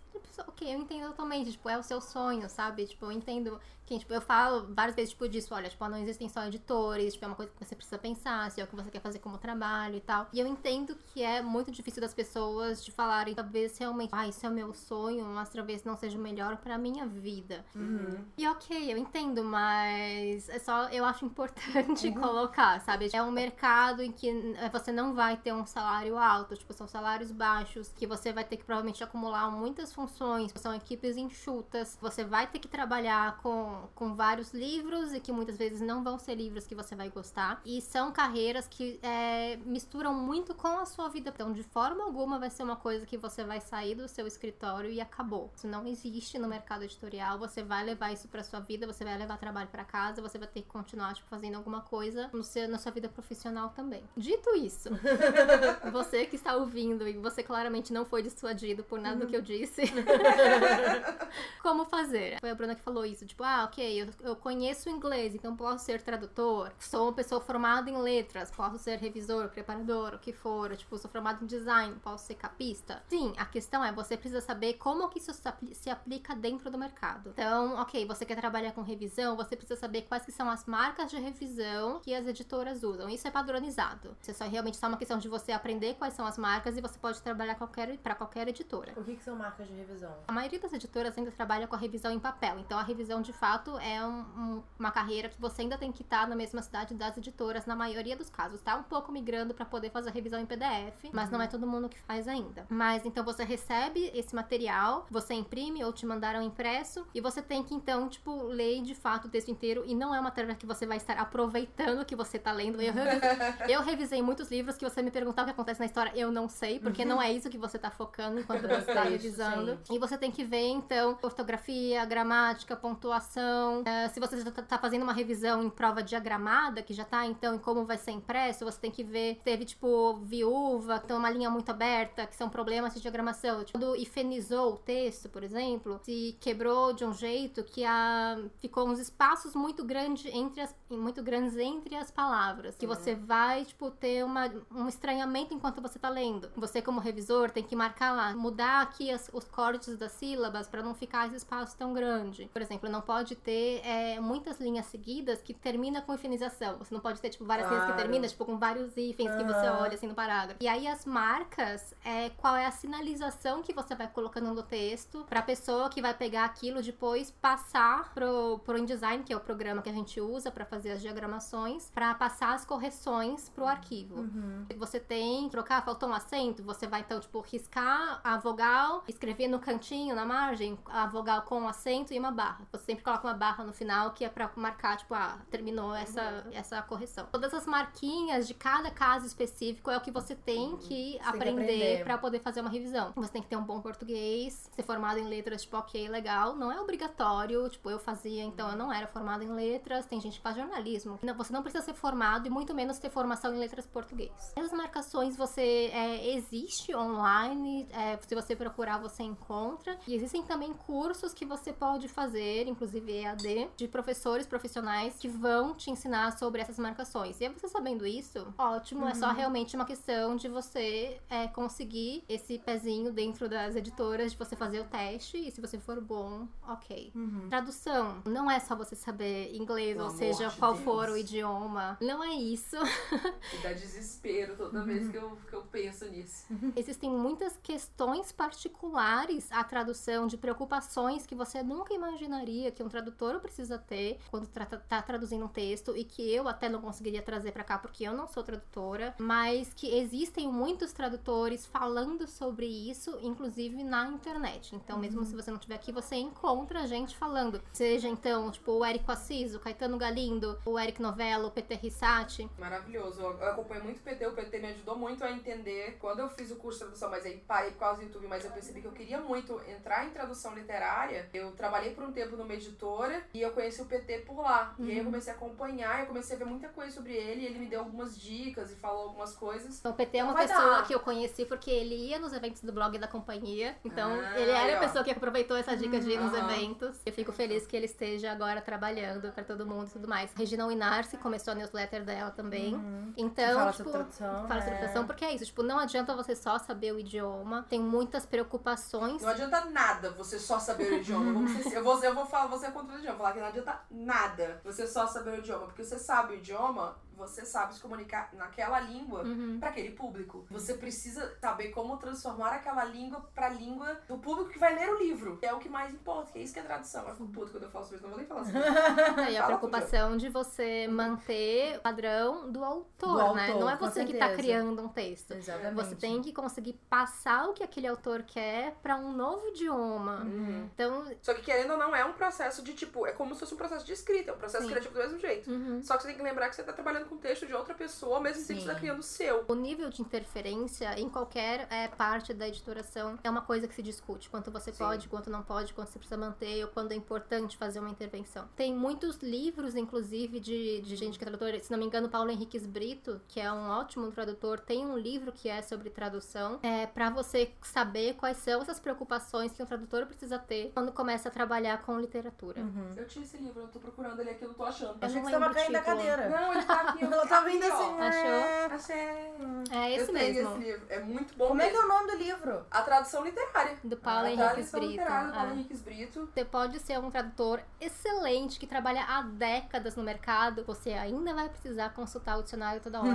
Ainda Um mais bom se você for traduzir. Não, e mais de um dicionário. Você vai pegar Sim, tipo, mais três que um. dicionários Gente, diferentes. posso falar, peça de roupa é a pior coisa inventada da face da terra. O Eric me ensinou isso. Sim. Eric, muito obrigada por passar esse ensinamento. Peça de roupa é uma desgraça. porque gringo tem tipo jacket, coat, overcoat, é, um monte de coisa. A gente tem casaco Japona. e jaqueta. Japona. O que é japona, gay? Japona é aquela que é pra chuva. Japona, pra Japona. mim, é aquela que é mais estofadinha. Olha, ó, já Japona tem a diferença É a sua. corta-vento. Ó, corta-vento, que a jaqueta que corta-vento. E eu lembro quando eu vi um livro que tinha tradução, ah, porque ela vestiu o abrigo e saiu pra correr. Falei, o quê? Porra, que abrigo? Aí eu fiquei pensando, no caso, eu pensei, fiquei pensando num, Entrou na perua. num tipo um igluzinho assim. Quem que entra na perua? Sou paulista. Quê? Quem que entra na perua? A Kombi? Kombi, van. Rio de Janeiro peru, é van. Mas peru a gente. Ah, tá. Você vê, não é só uma questão de você saber inglês. Uhum. Você tem que saber o português, você tem É. que saber se a coisa que você pensou, a sua reação primeira é pra aquela palavra, o negócio do abrigo, ele é um casaco, ele é um casaco que a gente chama de hoodie. Inglês, que é o casaquinho, o moletom. Moletom. Moletom. Nunca vi isso na minha vida, nem os casacos. Então, tem que ter essa noção da língua portuguesa muito Sim. mais ainda. É, Vai Então, atrás. tipo, vai atrás do que tá sendo é, produzido. Tipo, é isso. Tem curso que esteja EAD. Tem, tipo, livros que você consegue en- encontrar sobre esse tipo de assunto. Tem pessoas que, tipo, trabalham nessa área faz muito tempo e que estão produzindo conteúdo na internet. Deram entrevista pra vários, tipo, Sim. YouTubes e podcasts. Tipo, procura esse material e é tipo a Diana. também. E aí a questão é, tipo, depois que você procurou, você já vai ter uma boa base. E aí sim você vai atrás dessas pessoas de quem você já acompanhou e você viu que deram entrevista e tudo mais, que você já sabe, então, que são pessoas que elas, de certa forma, elas gostam de falar sobre esse tipo de assunto, que elas são interessadas em conversar. Tem várias pessoas de qualquer área tão abertas a conversar, contanto que você não venha com uma pergunta do tipo, quero trabalhar nisso que eu faço. Uhum. Não venha com uma pergunta que é só, tipo, resolva a minha vida. Resolve minha vida. É. Resolve você a sua vida. Eu te ajudo, mas resolve você. Eu não tenho nem problema, tipo, você que está ouvindo aqui, quiser mandar para o arroba Diana Passi depois uma dúvida, tipo, eu não tenho nenhum problema. Tipo, eu gosto de ajudar as pessoas. A questão é só isso, tipo, olha, Não pesquisa perguntem um nada pouquinho que já foi antes. dito aqui nesse podcast. É, tipo, pesquisa um pouquinho antes, tipo, olha só, veja realmente qual é a área que você gosta. Pesquisa um pouquinho como é que isso funciona. E aí, se você tiver uma dúvida a partir disso, tipo, ok, sabe? Eu vou te responder numa boa, tipo, a Iris vai responder numa boa, o Érico Assis vai te responder numa boa, sabe? Tipo, um monte de gente tá Sim. disposta a fazer isso. Se você é fora do eixo sul-sudeste e fica, ah, não sei se eu tô. Manda pra. Eu respondo numa boa também. Sim. Se você tem canal no YouTube e quer trabalhar com coisa. Respondo numa boa. Se você quer saber como é que é, tem outro curso que tem nada a ver com editoração. Maíra responde numa Não boa. respondo, não, mentira. você pesquisar um pouquinho pra você já Uhum. não tá saindo do Sim. zero e você saber quem são essas pessoas que já estão mais acostumadas a conversar sobre isso online e que provavelmente vão estar mais dispostas a conversar com você. Então você começa a construir, olha só, os seus contatinhos por aí. Uhum. Obviamente não substitui você estar aqui pessoalmente, mas já te ajuda, olha só. Saber que existe uma pessoa que esteja interessada em fazer esse tipo de serviço, já sabe como funciona. Ela só Sim. precisa de uma chance, vamos É. ver. Uma coisa que é importante, se você tá querendo, então, é arranjar uma entrada em editora, por favor, entra no site da editora e procura a página de contato e provavelmente vai ter algum tipo de instrução lá. Não manda, tipo, no Twitter, na DM do Instagram, tipo, Me coisa... contrata aí! É, Todos Deus. os dias. Não faça um post num- uma coisa aleatória da editora. Olá, eu acabei de publicar não sei o que, vocês não estão interessados? Pra onde é que eu mando meu livro? Isso é outra coisa. Isso é só autor, né? Mas nem aquela galera que fica mandando tweet todo dia, tipo, ai, me nota, me contrata.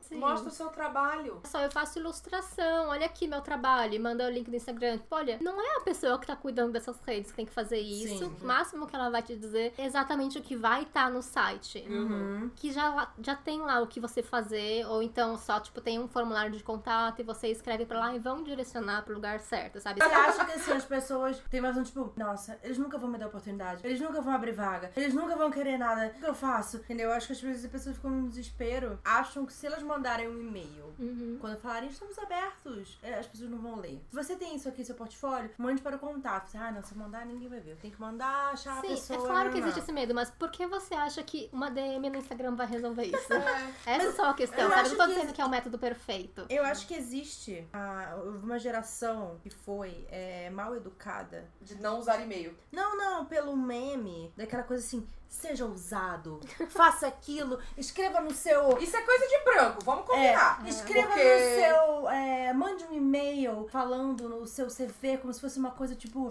uns slides isso aí- não sei o quê. Isso é coisa de Nananã. HBHC meritocrata. Isso é Cara. totalmente. Galera fica, faça cold calling mesmo. Chegue e mande todo dia para a para a empresa até que ele te contrate. Cala a É, boca, porque sabe? aí é, você, você, eles vão ver sua perseverança É. não sei o que, não sei o que sabe? Eu acho que tem muita gente que tem essa mentalidade porque aprendeu que se elas fizerem isso, as pessoas vão ver realmente ver o esforço dela. Ah, escreve um, um currículo todo funny, pelo amor de engraçadinho, e com coisa, não sei o que lá, sabe? Essas horas Vai ser um vídeo com umas coisas e memes, vai ser tipo Não. um currículo com gifs da Gretchen. Aí as pessoas vão realmente me notar e vão me achar Gente, legal, quando, você, sabe? quando eu abro uma vaga, você manda o currículo, eu vou imprimir na impressora preto e branco, sabe? Tipo, se você fizer essas coisas, não vai sair. É nessas horas que eu queria que o podcast fosse em vídeo pra poder virar a cara de desespero que a Jana tá tipo, não. Sim, existe, claro, esse medo, tipo, ah, de que adianta mandar um e-mail se Sim, ninguém se vai, me notar, responder. É. Tipo, tudo bem, mas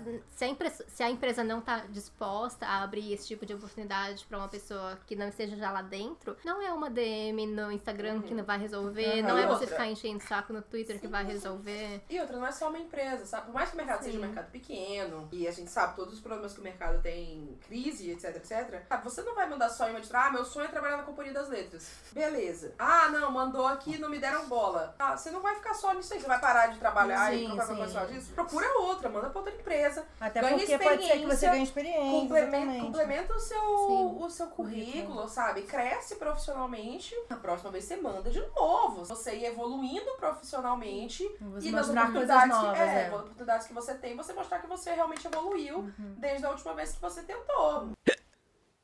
É uma coisa, um, um caminho que a gente não falou aqui, na verdade, porque não é um caminho de nenhum de nós, mas que eu conheço pessoas que estão no mercado e trabalhando bem hoje, que fizeram esse caminho, que é o caminho do livreiro, né? Uhum. O Felipe Castilho O fez Felipe. isso, Sim. o Lameira fez isso, a Maresca também, né? Também foi Uhum. livreira. Uhum. Então é uma maneira de você, são pessoas que são leitoras, pessoas que estão em contato com outros leitores Uhum. e que também acabam entrando em contato com as editoras, porque as Sim. editoras fazem essa ponte, ainda Uhum. faz essa ponte, né? Acha que ainda hoje é um caminho válido esse caminho do livreiro, apesar Sim. das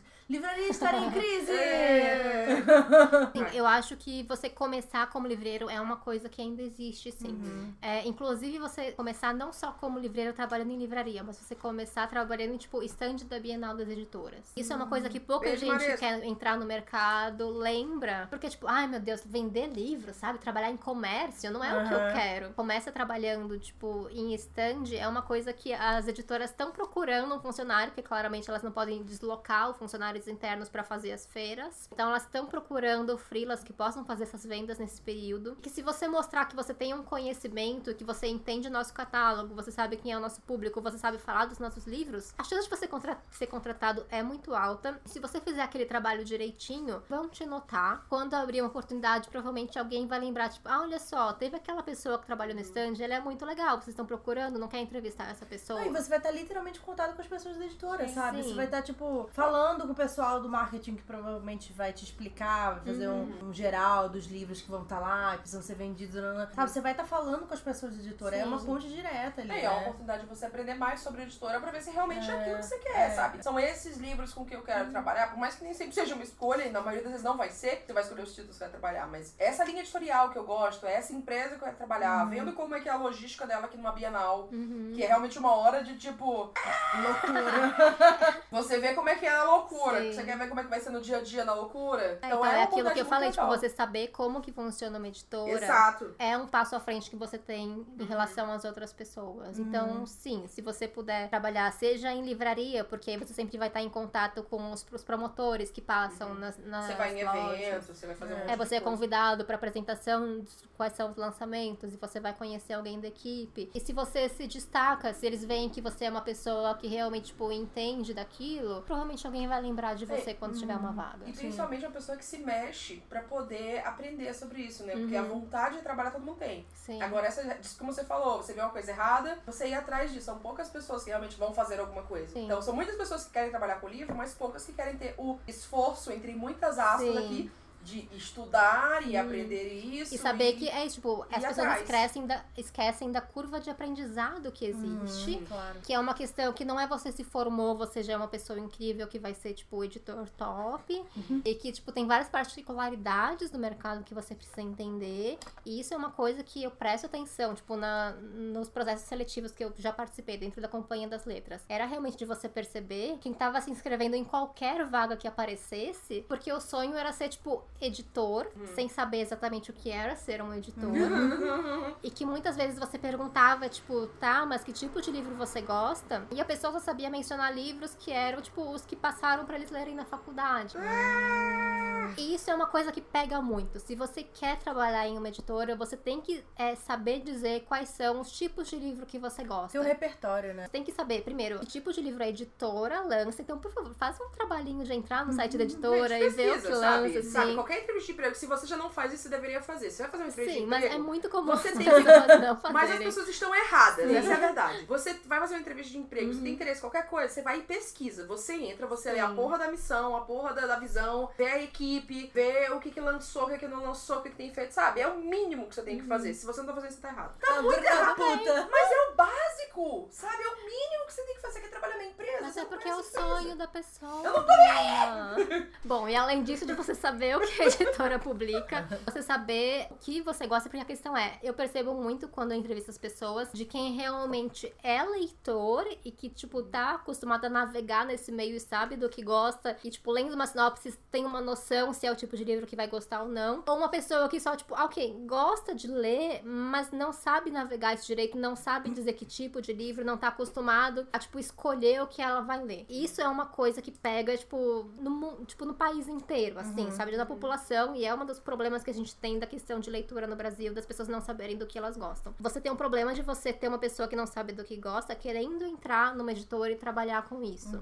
E é quando você percebe que é uma pessoa que só sabe mencionar livros, que, tipo, alguém passou ela pra ler, para ela ler. E não é uma questão que eu acho que, eu preciso, que a pessoa precisa saber quais são os últimos lançamentos que eu estou querendo vender. Não é isso. Não é uma questão do tipo, ah, você precisa estar sempre lendo tudo que a gente acabou de lançar e precisa saber exatamente quais são os livros que são mais importantes, porque você não mencionar esses, eu não vou te contratar. Não é isso. É, eu preciso saber que você entende o seu gosto e, tipo, como funcionam, tipo, os livros, de que existem estilos diferentes e com qual você se identifica mais. A própria Natália, que hoje em dia é editora lá da seguinte, eu lembro muito claramente que quando ela foi contratada como estagiária foi porque ela chegou e ela mencionou que ela era muito fã de Stephen King. E que isso era uma coisa que não era comum entre quem chegava lá pra fazer estágio da Companhia das Letras, que você, tipo, soubesse mencionar autores específicos, que não eram os autores que, tipo, tava todo mundo querendo falar Saramago só pra ganhar pontos.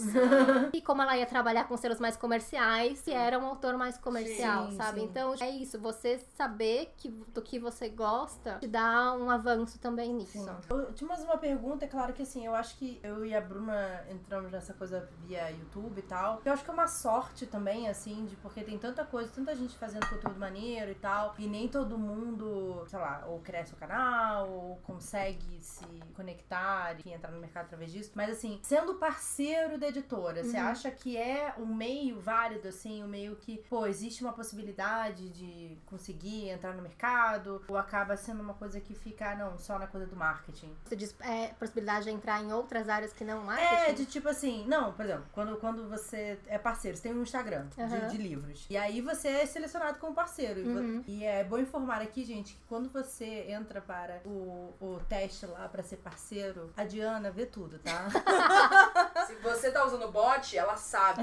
Você está sendo visto, sabe? Você não foi só escolhido porque, ai, você tem 60 mil likes lá e aí você vai ser nosso não. Você foi escolhido por uma razão. Eu vejo isso, tipo, é uma plataforma de você Uhum, ser visto, com né? certeza. Você tá sendo reconhecido ali como uma pessoa, com um trabalho, seja com, sabe, postando foto de, de livro. Você acha que essa é uma forma de você conseguir ter um contato na editora e Uhum. depois mostrar um trabalho e depois será como começar a trabalhar com revisão, com uma tradução, com alguma coisa assim? Sim, é, com certeza. tipo, eu já puxei duas pessoas pra editora por causa disso. ah, que legal, que legal. Que foram a Thaís Jodelli e o Paulo Santana, que foram pessoas que eu conheci por causa de blogs Uhum. literários que eles tinham. E aí a questão, a Thaís, ela morava lá no sul, no interior, mas ela tinha um blog muito bom e que você percebia que ela não estava comentando só os livros, mas como ela comentava também as editoras e o que elas estavam fazendo, então eu sabia que ela tinha esse interesse em saber como as editoras funcionavam, tanto na questão da Thaís quanto no Paulo, o que é muito importante, tanto quando você está selecionando uma- um blog, um Instagram que seja para ser parceiro, quanto para eu ver uma pessoa que talvez seja interessante trazer para editora, uma pessoa que esteja indo atrás do livro que elas gostam. Eu vejo muito isso quando eu seleciono parceiro, que as pessoas acham que eu quero uma pessoa que esteja falando dos últimos lançamentos e tipo elogiando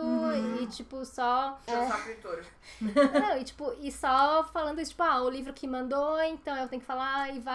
E é só isso, tipo, é só os lançamentos. E aí eu tô vendo, tipo, gente, eu vejo milhares, milhares. Sim, milhares.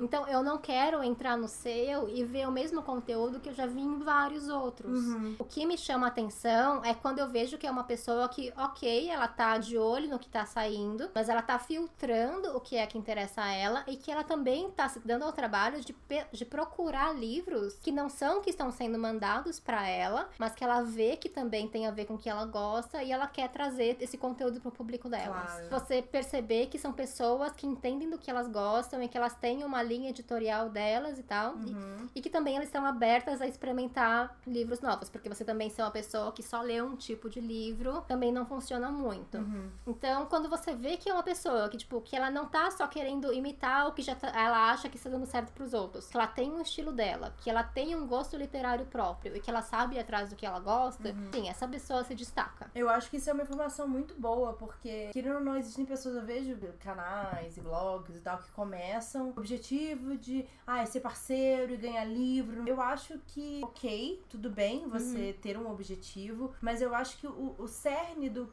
por que, que você está fazendo aquilo precisa ser um foco, tipo, no livro, sabe? Sim. Eu tô fazendo isso, ok, eu espero que com esse podcast eu e a Bruna a gente consiga muita coisa legal, sabe? Sim. Que a gente consiga ter um, um, um custo, que a gente consiga fazer parcerias maneiras. Mas assim, por que, que a gente tá fazendo esse podcast, sabe? Sim, Porque tipo, a gente viu uma necessidade de Os conversar sobre melhores, os melhores coisas, canais, sabe? blogs e tudo começaram que era, tipo, era só gente que gosta de ler, e queria falar sobre isso. E foi começando a falar com os livros que tinha em casa e com os livros que Sim, gostam sim. e do jeito que condiz com, com o formato deles. Você faz o que pode com os recursos que você tem. Mas é, você não dão oportunidades para os blogs pequenos. E aí você vai ver, tipo, uma pessoa com, tipo, 50 seguidores.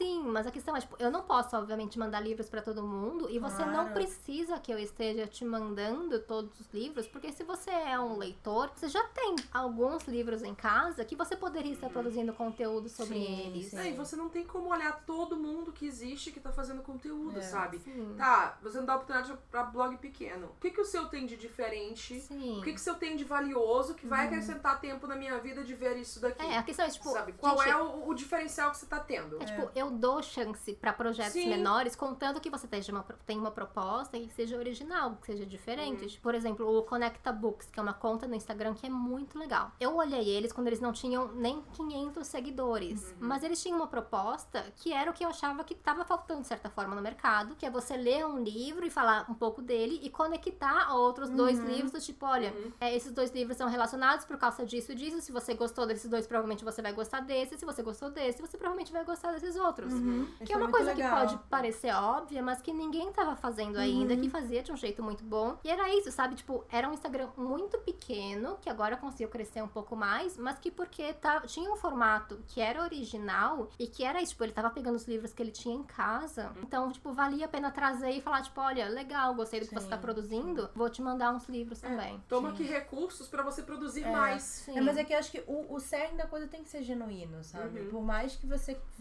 estratégia e você tá em vista no, no, no seu projeto, nanana. o porquê você tá fazendo aquilo tem que ser genuíno. Porque eu quero falar sobre esses livros, a gente Sim. quer conversar, a gente quer debater, a gente quer estar aqui conversando sobre livros. Muita gente que entra nisso e que, tipo, ah, tem um blog, tem um YouTube, que seja, e que tem um objetivo de, de começar a fazer parceria, acha que o caminho é você seguir o padrão do que os outros estão fazendo. É, fazer os mesmos vídeos, os mesmos temas, Mesmo as mesmas formato fotos, e tudo é. mais. E, tipo, Não, gente, isso, aí- tipo. isso é verdade, eu concordo. Não, tipo, porque a questão é, vão ter mil outros blogs iguais a você. Tipo, Sim. literalmente. Eu não tô exagerando. Resumão do mês, nanana. O que eu acho que pra mim, e eu, eu falo isso muito também quando eu vou falar do turista, sei lá, você quer abrir uma caixa de livros, você quer fazer um negócio novo, não sei o quê, qual é o seu diferencial? Uhum. O que, que só você vai saber fazer de legal? Pensa na sua a ideia mais maluca que você tem, mais maneira Sim. e que você juntando todos os seus talentos, suas experiências que você já teve, só você é capaz de fazer aquilo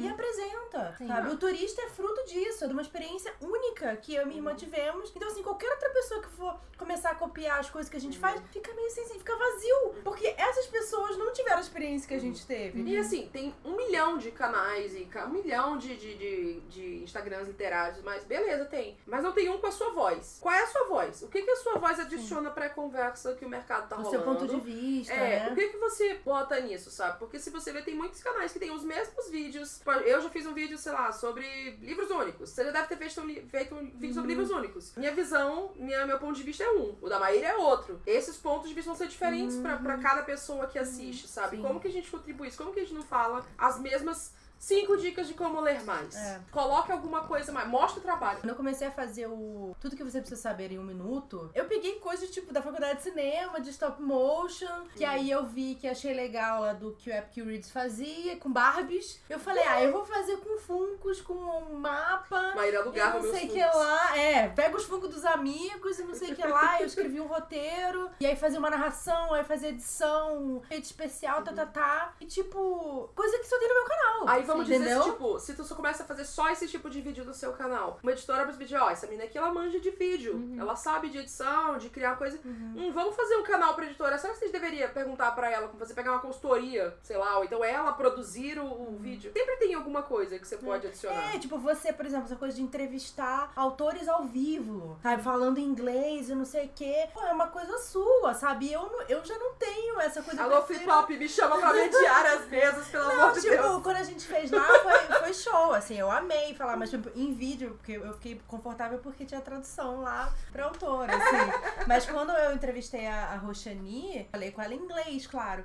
mas eu fiquei mais segura gravando e depois editando o episódio, caso eu errasse, depois eu botava lá, editei a legenda, um trabalho do Ah, caralho, como eu sou a doida, né? em live. Não, mas você se sente confortável, você é live, né?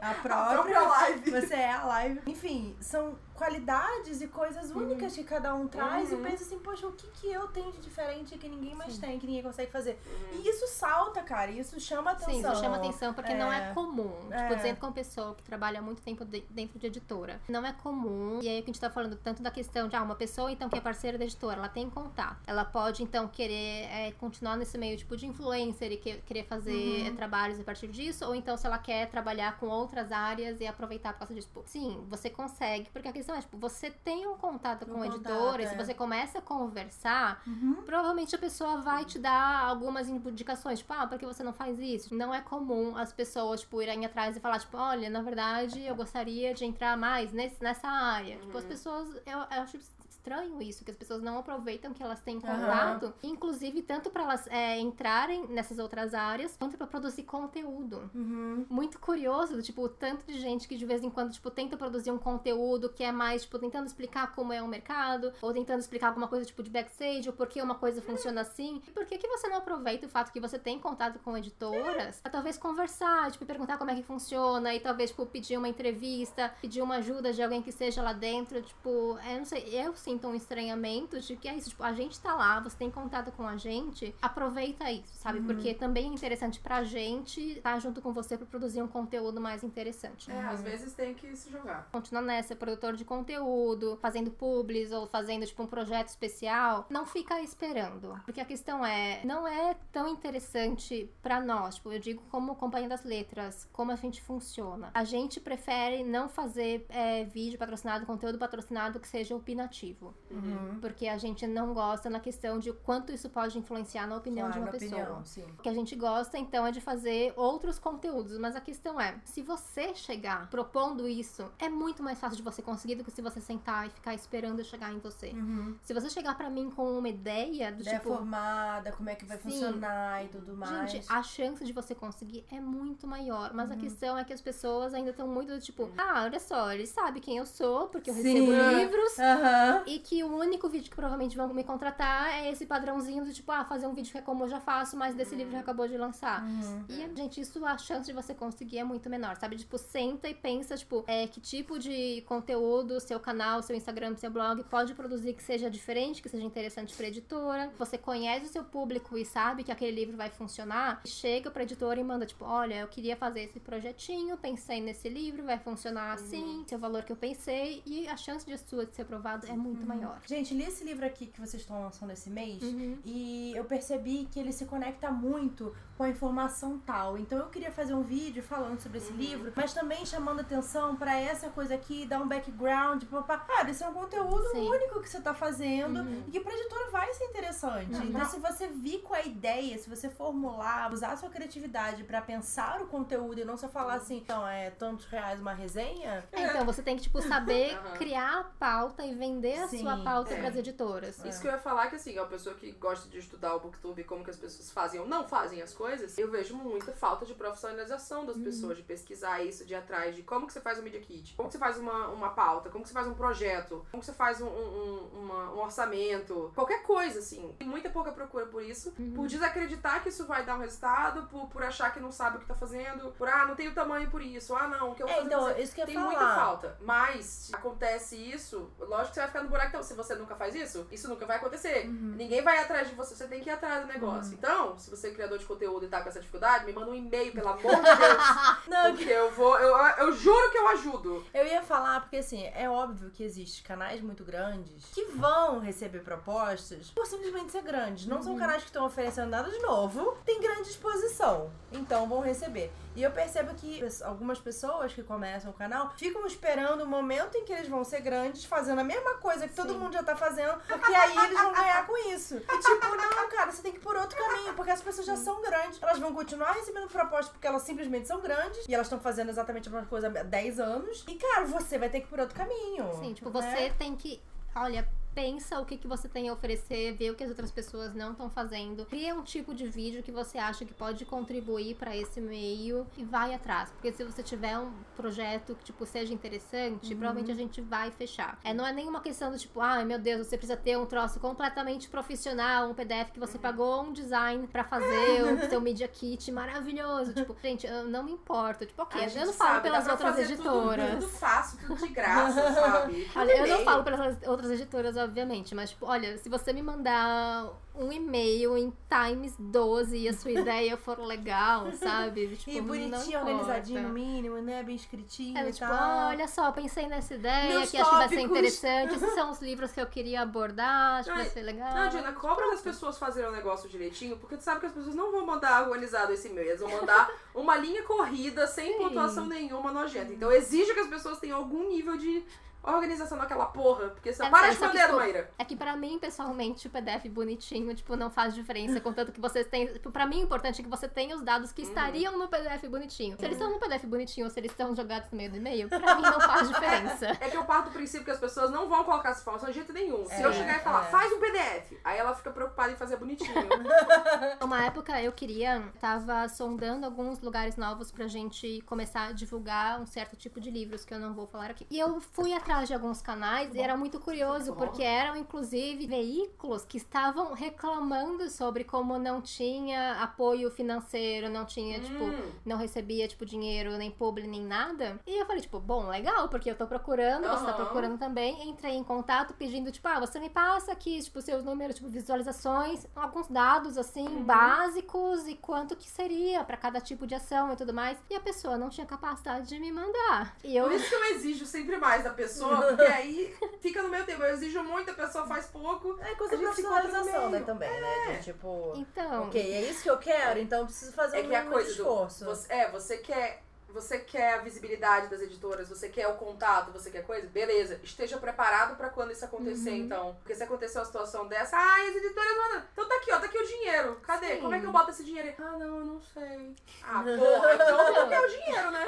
era site que, tipo, eu cobrava várias vezes, tipo, olha, me manda isso, me manda isso, tipo, e não conseguia me mandar, porque falava, tipo, ah, tem que Socorro. perguntar pra fulano, não sei o que lá, eu vou te mandar. E eu cobrando, e a pessoa, tipo, nunca me mandou. Ou então, tipo, ah, então, tá, mas qual que vai ser a periodicidade? Quando você consegue fazer? Meu tipo, Deus. ah, então, na verdade, a gente não sabe muito bem, a gente quer que saia nesse, nessa época, a gente quer que. Mas a gente não tem certeza. Eu, tipo, meu, eu não consigo fechar uma ação com vocês se você não consegue me garantir quando uma coisa vai sair.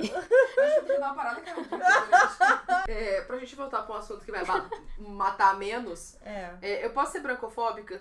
A gente não entrou nessa. Eu quero ser Nessa brancofóbica. qualidade, a gente falou um pouco sobre a questão diferença norte-nordeste, sul-sudeste, né? Que eu acho que é um agravante muito grande. Uhum. Mas a gente nem entrou aí na questão de que o mercado é muito branco, né? Muito. Sim. As páginas não são, mas o mercado é.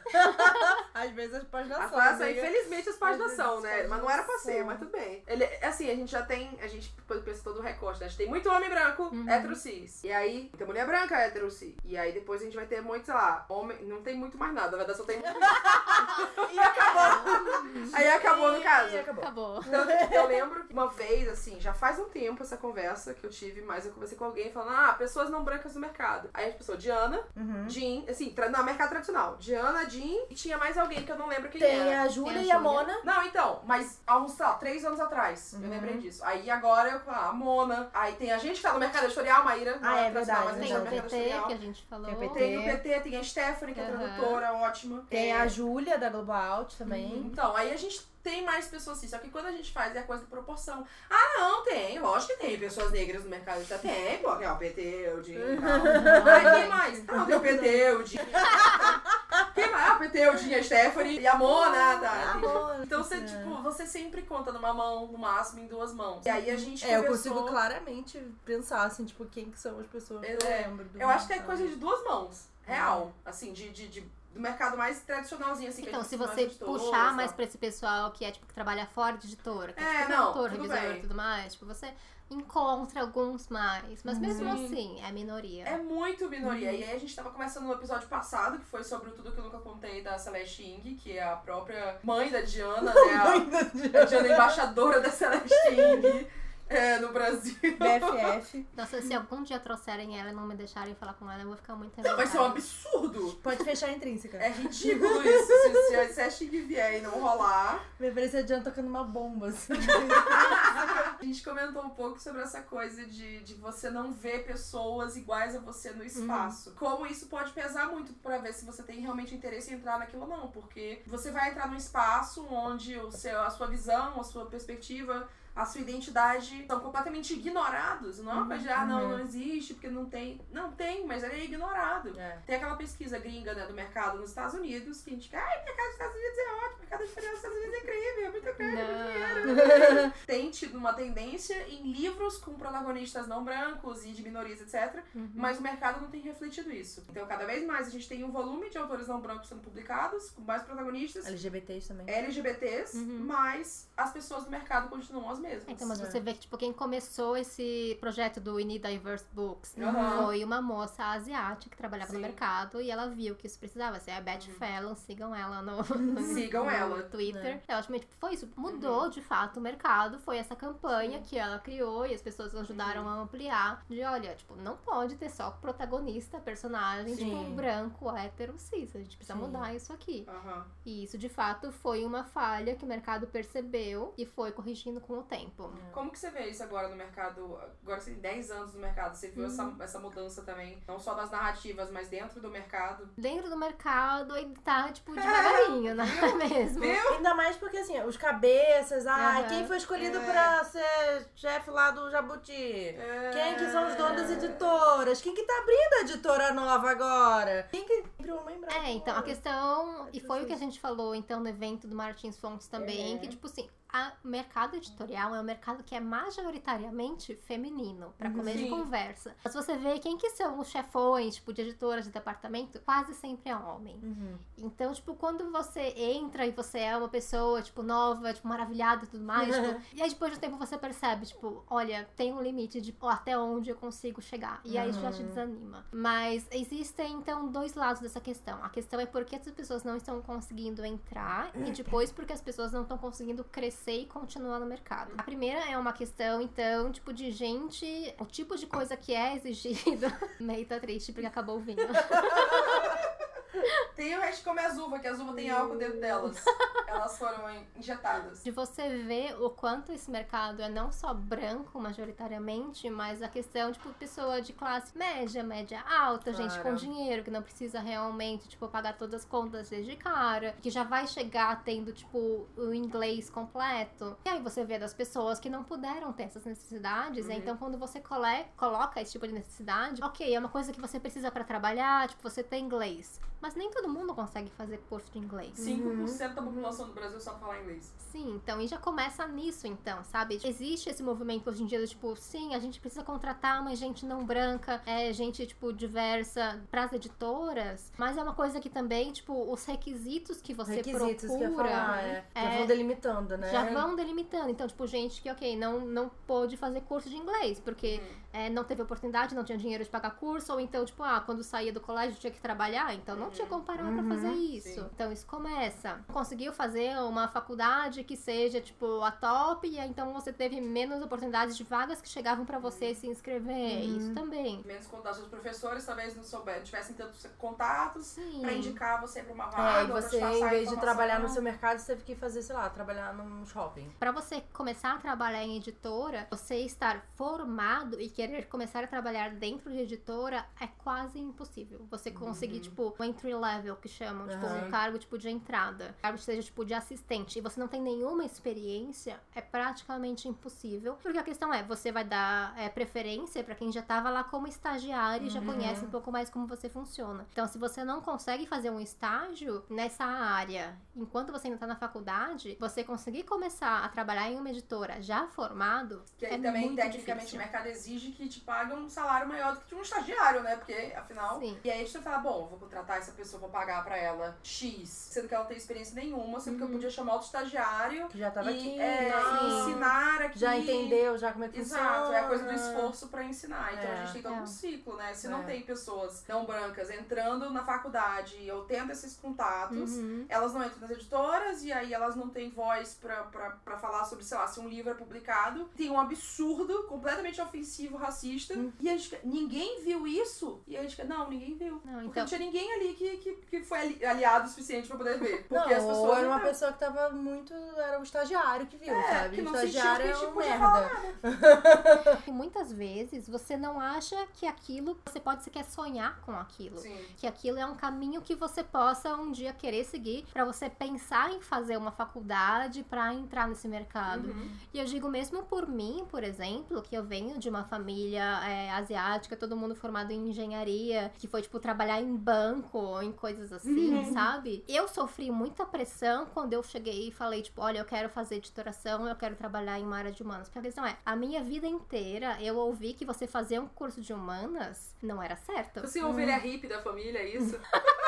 Não era uma coisa que eu achava que era, que era uma possibilidade pra Sim. mim fazer um curso de humanas, trabalhar em uma área como essa. Então, tipo, para começar que já é uma área que quase ninguém pensa que existe, Uhum. né? Mas tipo, que pra mim eu pudesse fazer esse tipo de trabalho, tipo, demorou muito pra eu perceber, tipo, ah, olha só, se eu quiser eu consigo ir atrás, sabe? Então, se não fosse essa questão de que, tipo, eu tive a minha carreira meio torta até chegar na editoração, eu provavelmente não teria tido esse tempo de descobrir que isso é uma carreira possível. Porque, tipo, na minha vida, a área de humanas era, foi sempre uma coisa proibida, porque era uma coisa que era tipo, ah, mas por que você não faz medicina?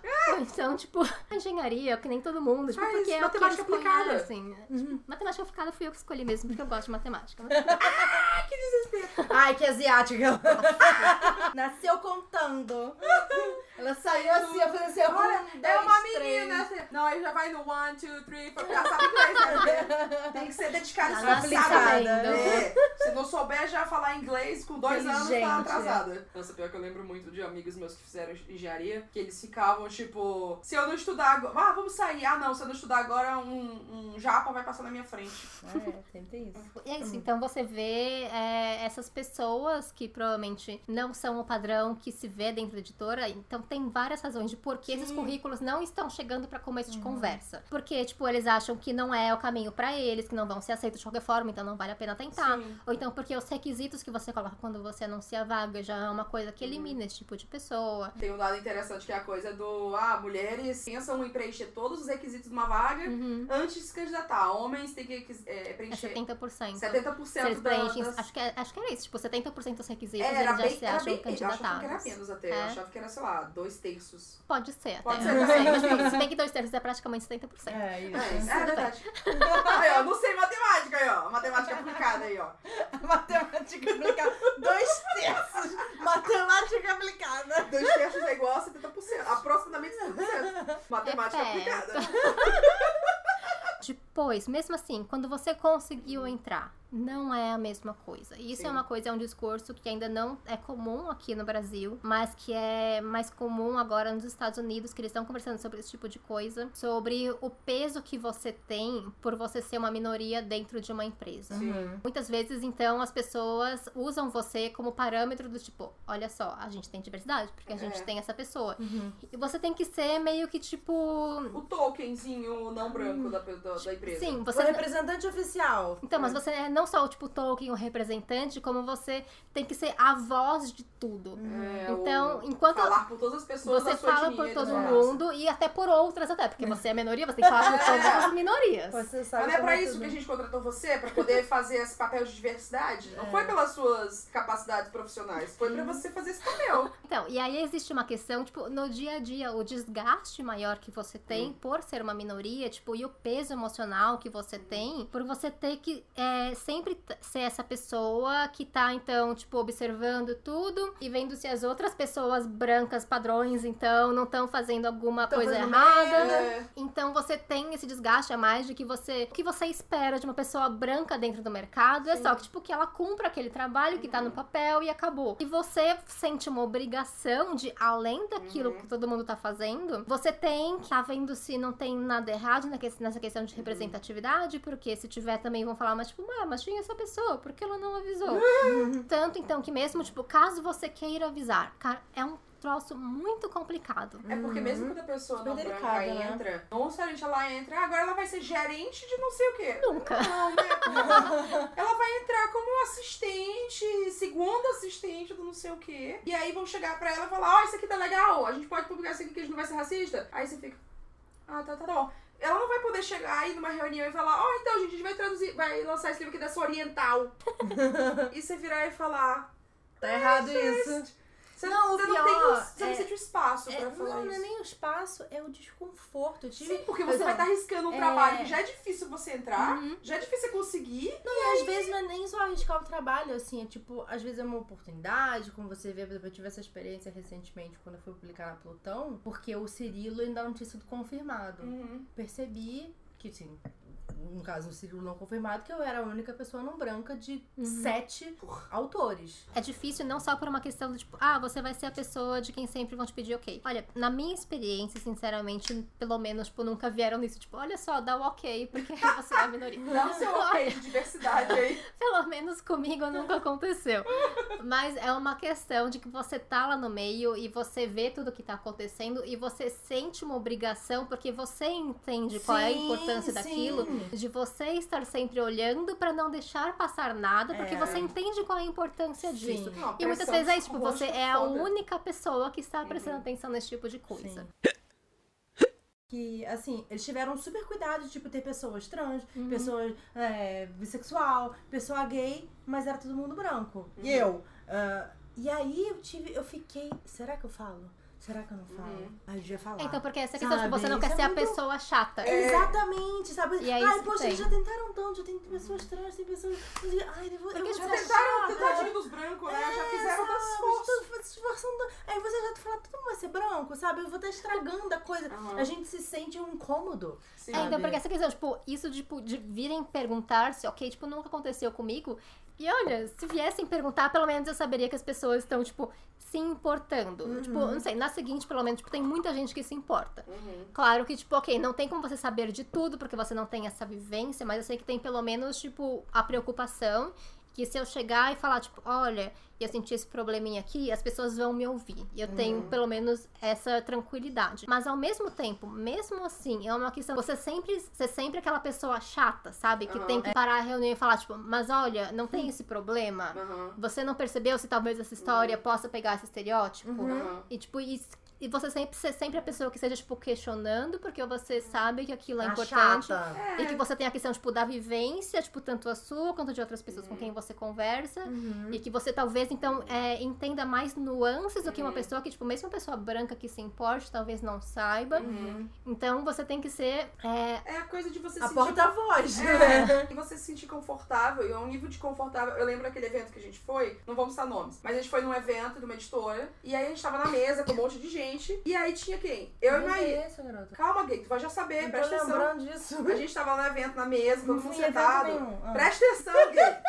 Tava eu e Maíra quase uma de frente pra outra aqui, assim, e nós éramos as únicas pessoas não Ah, brancas do é, rolê. do rolê. E aí a gente falando, ah, vocês têm mais alguma coisa que vocês querem falar e tal. É um momento muito legal de troca de de o que, que vocês estão achando, o que, que tá certo, o que, não tá. E a gente, aí Maíra foi e olhou assim, tipo, vou falar. Ele falou, tem muitos autores brancos no catálogo. Aí, quando ela falou isso, eu falei, eu vou falar também. Também acho.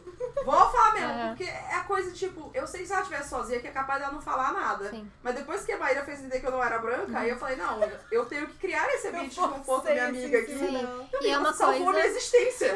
E é, uma... e é uma coisa que as pessoas brancas precisam entender que elas não Sim. podem deixar isso só nas mãos das pessoas não brancas, ou das Exato, pessoas não, sabe? não hétero, ou Você tipo, tem não que- cis. Você tem que criar esse ambiente de você ser a pessoa que coloca essa questão. Uhum. E aí, talvez, então, essa pessoa de minoria se sinta confortável pra falar, tipo, olha, tipo, sim. É questão de você usar o seu privilégio, né? de um Sim, jeito tipo, não pode- e, e Não pode ficar só pras minorias, tipo, que elas levantem a mão e Uhum. falam. Porque a questão é, eu já tive em em muitas situações, tipo, de, tipo, de internet e tal, tipo, Uhum. de ver, tipo, amigos falando alguma coisa que eu sei, tipo, cara, não é certo, é problemático e tudo mais. E você pensa 300 vezes antes de mandar Sim. uma mensagem, tipo, uma DM falando, tipo, olha, o que você falou é problemático por causa disso e é errado e tem esse contexto e tudo Uhum. mais. Eu percebo, tipo, o peso que me fica, tipo, Uhum. o desgaste mental, o tempo que eu gasto pra redigir uma mensagem Sim. porque eu acho que é importante você falar pra aquela pessoa, Uhum. mas ao mesmo tempo eu não sei qual que vai ser a reação dela, Uhum. se ela É. vai receber bem. E eu não ser a pessoa, tipo, chata do rolê, que a Uhum. pessoa vai, tipo, pegar alguma birra comigo por causa disso, sabe? Eu não quero perder uma amizade por causa disso. Não, e então, depois que você fazer tudo isso, daí a pessoa fala, ai, nossa, muito obrigado. E aí, acabou. Não, e às vezes você Tipo, vê que outras não muda nada, preocupação deixa o negócio lá mesmo. então, por sorte, fez. todas as vezes que eu fiz isso, as pessoas responderam bem. Então eu me sinto, tipo, com É, não, muita sorte. responde bem, mas você fala assim, ah, então, aquele post que você fez, então, é, essa informação tá um pouco errada e tal. Tá um pouco racista. Aí a pessoa fala, nossa, muito obrigada, mas ela não muda. Não, mas ela deixa lá. Fiquei tudo tipo, olha, me desculpa incomodar você, mas eu gostaria, assim, assim tipo, conversando com pessoas. Talvez só seria, se você impor- não se incomodar só um pouquinho. seria importante, talvez, você pensar numa questão aqui, sabe? Tipo, não estou querendo te acusar. É, a gente vem todo cheio de dedos, uma preocupação do caralho. E a pessoa fala, Então, e é esse, tipo, esse legal. desgaste a Caguei. mais que você tem, tipo, que uma pessoa de minoria tem no dia a dia, não só no Sim. trabalho, mas em qualquer dia a dia, de você ter sempre esse peso a mais, de que você tem que estar, tipo, prestando atenção em tudo, e que você, tipo, pra se sentir confortável de vez em quando, você tem que relevar algumas coisas que você Uhum. tá ouvindo, que você tá vendo, e que você fala, ah, eu acho que talvez valha a pena corrigir, que seja importante corrigir, você, tipo, fica com esse peso que é só pra você, porque a pessoa recebeu aquela mensagem, ela falou, nossa, legal, obrigada, e, tipo, e acabou E aquilo pra ela. acabou, é. Ok, melhorou, talvez ela não faça de novo, mas, tipo, você fica com esse peso por um Sim. tempo, sabe? Claro. E aí, então, isso é uma conversa que, é, acho que é uma moça chamada Patrice Caldwell, que tem lá nos Estados Unidos. E ela até, ela conversa muito sobre isso, tipo, sobre o quanto ela viu pessoas de minorias Uhum. que conseguiram entrar é, em editoras, inclusive ela é uma mulher negra, mas que depois de uns anos saem, porque é isso, tipo, é um peso que você carrega Uhum. a mais, que é tão grande que isso você, tipo, chega um momento e dá estafa mesmo, Sim, é um sabe? desgaste. Eu acho que foi até ela que fez uma dessas pesquisas sobre como é que é uma pessoa não branca trabalhando numa editora majoritariamente branca. Eu acho E que sim. ela, acho que, não sei se é ano- esse ano ainda, acho que ano que vem vai lançar uma coletânea só com autores não brancos. Mas então assim, a gente vê pequenos movimentos acontecendo com profissionais, freelancers, Uhum. tradutores, como você falou. A gente vê mais pessoas entrando nisso, mas ainda é desproporcional. Uhum. Só que é a coisa da gente tentar sempre, a gente se movimentar, pessoas não brancas se movimentarem pra tentar entrar e Uhum. pessoas brancas abrirem a porta e falar: vem, vem comigo aqui, ó, eu tô aqui do teu lado, tá tudo É. bem, vem comigo. Vou Não, usar e do meu é privilégio do é meu uma espaço. coisa que você é automático, assim, você entra no lugar e você vê, Uhum. sabe? Eu lembro que quando eu fui... Você procura uma pessoa. É, então, quando a gente foi na própria companhia, eu tava andando com a Dudes, eu percebi que eu e ela, a gente se olhou, a gente falou assim, caralho, eu consigo contar as pessoas que não são Uhum. brancas aqui dentro. Então, eu tive muita sorte, porque como eu contei, foi isso. Tipo, quem me avisou da vaga foi uma mulher asiática. Quem me Uhum. contratou pro estágio foi uma mulher asiática. Uhum. Hum. Então, tipo, demorou um tempinho, por exemplo, pra eu perceber o quanto isso não era tão comum, porque eu Aham. tive esses contatos desde o Sim. começo. Mas, tipo, parando pra pensar, por exemplo, é, eu lembro de casos do tipo de autores que não conseguem me diferenciar de outras pessoas asiáticas da editora. E aí, então, eu O vou ao evento e eu vou, tipo, cumprimentar e me chama pelo nome de outra pessoa. E você fica, tipo, ah, sei lá, ele é um autor mais velho, não sei, sabe? E, de fato, ele não tem tanto Amiga, não contato passa comigo. pano, não. Não, tem, não precisa passar pano aqui no, episódio, não. Não precisa. Não, eu tô falando que é isso que você fala, porque a questão é, Você tipo, que você Você vai fazer pensa. o quê? Assim, Meu sabe? Você tá lá no meio do evento, não sei se você corrige. Sabe, como que você confunde Diana Paz com,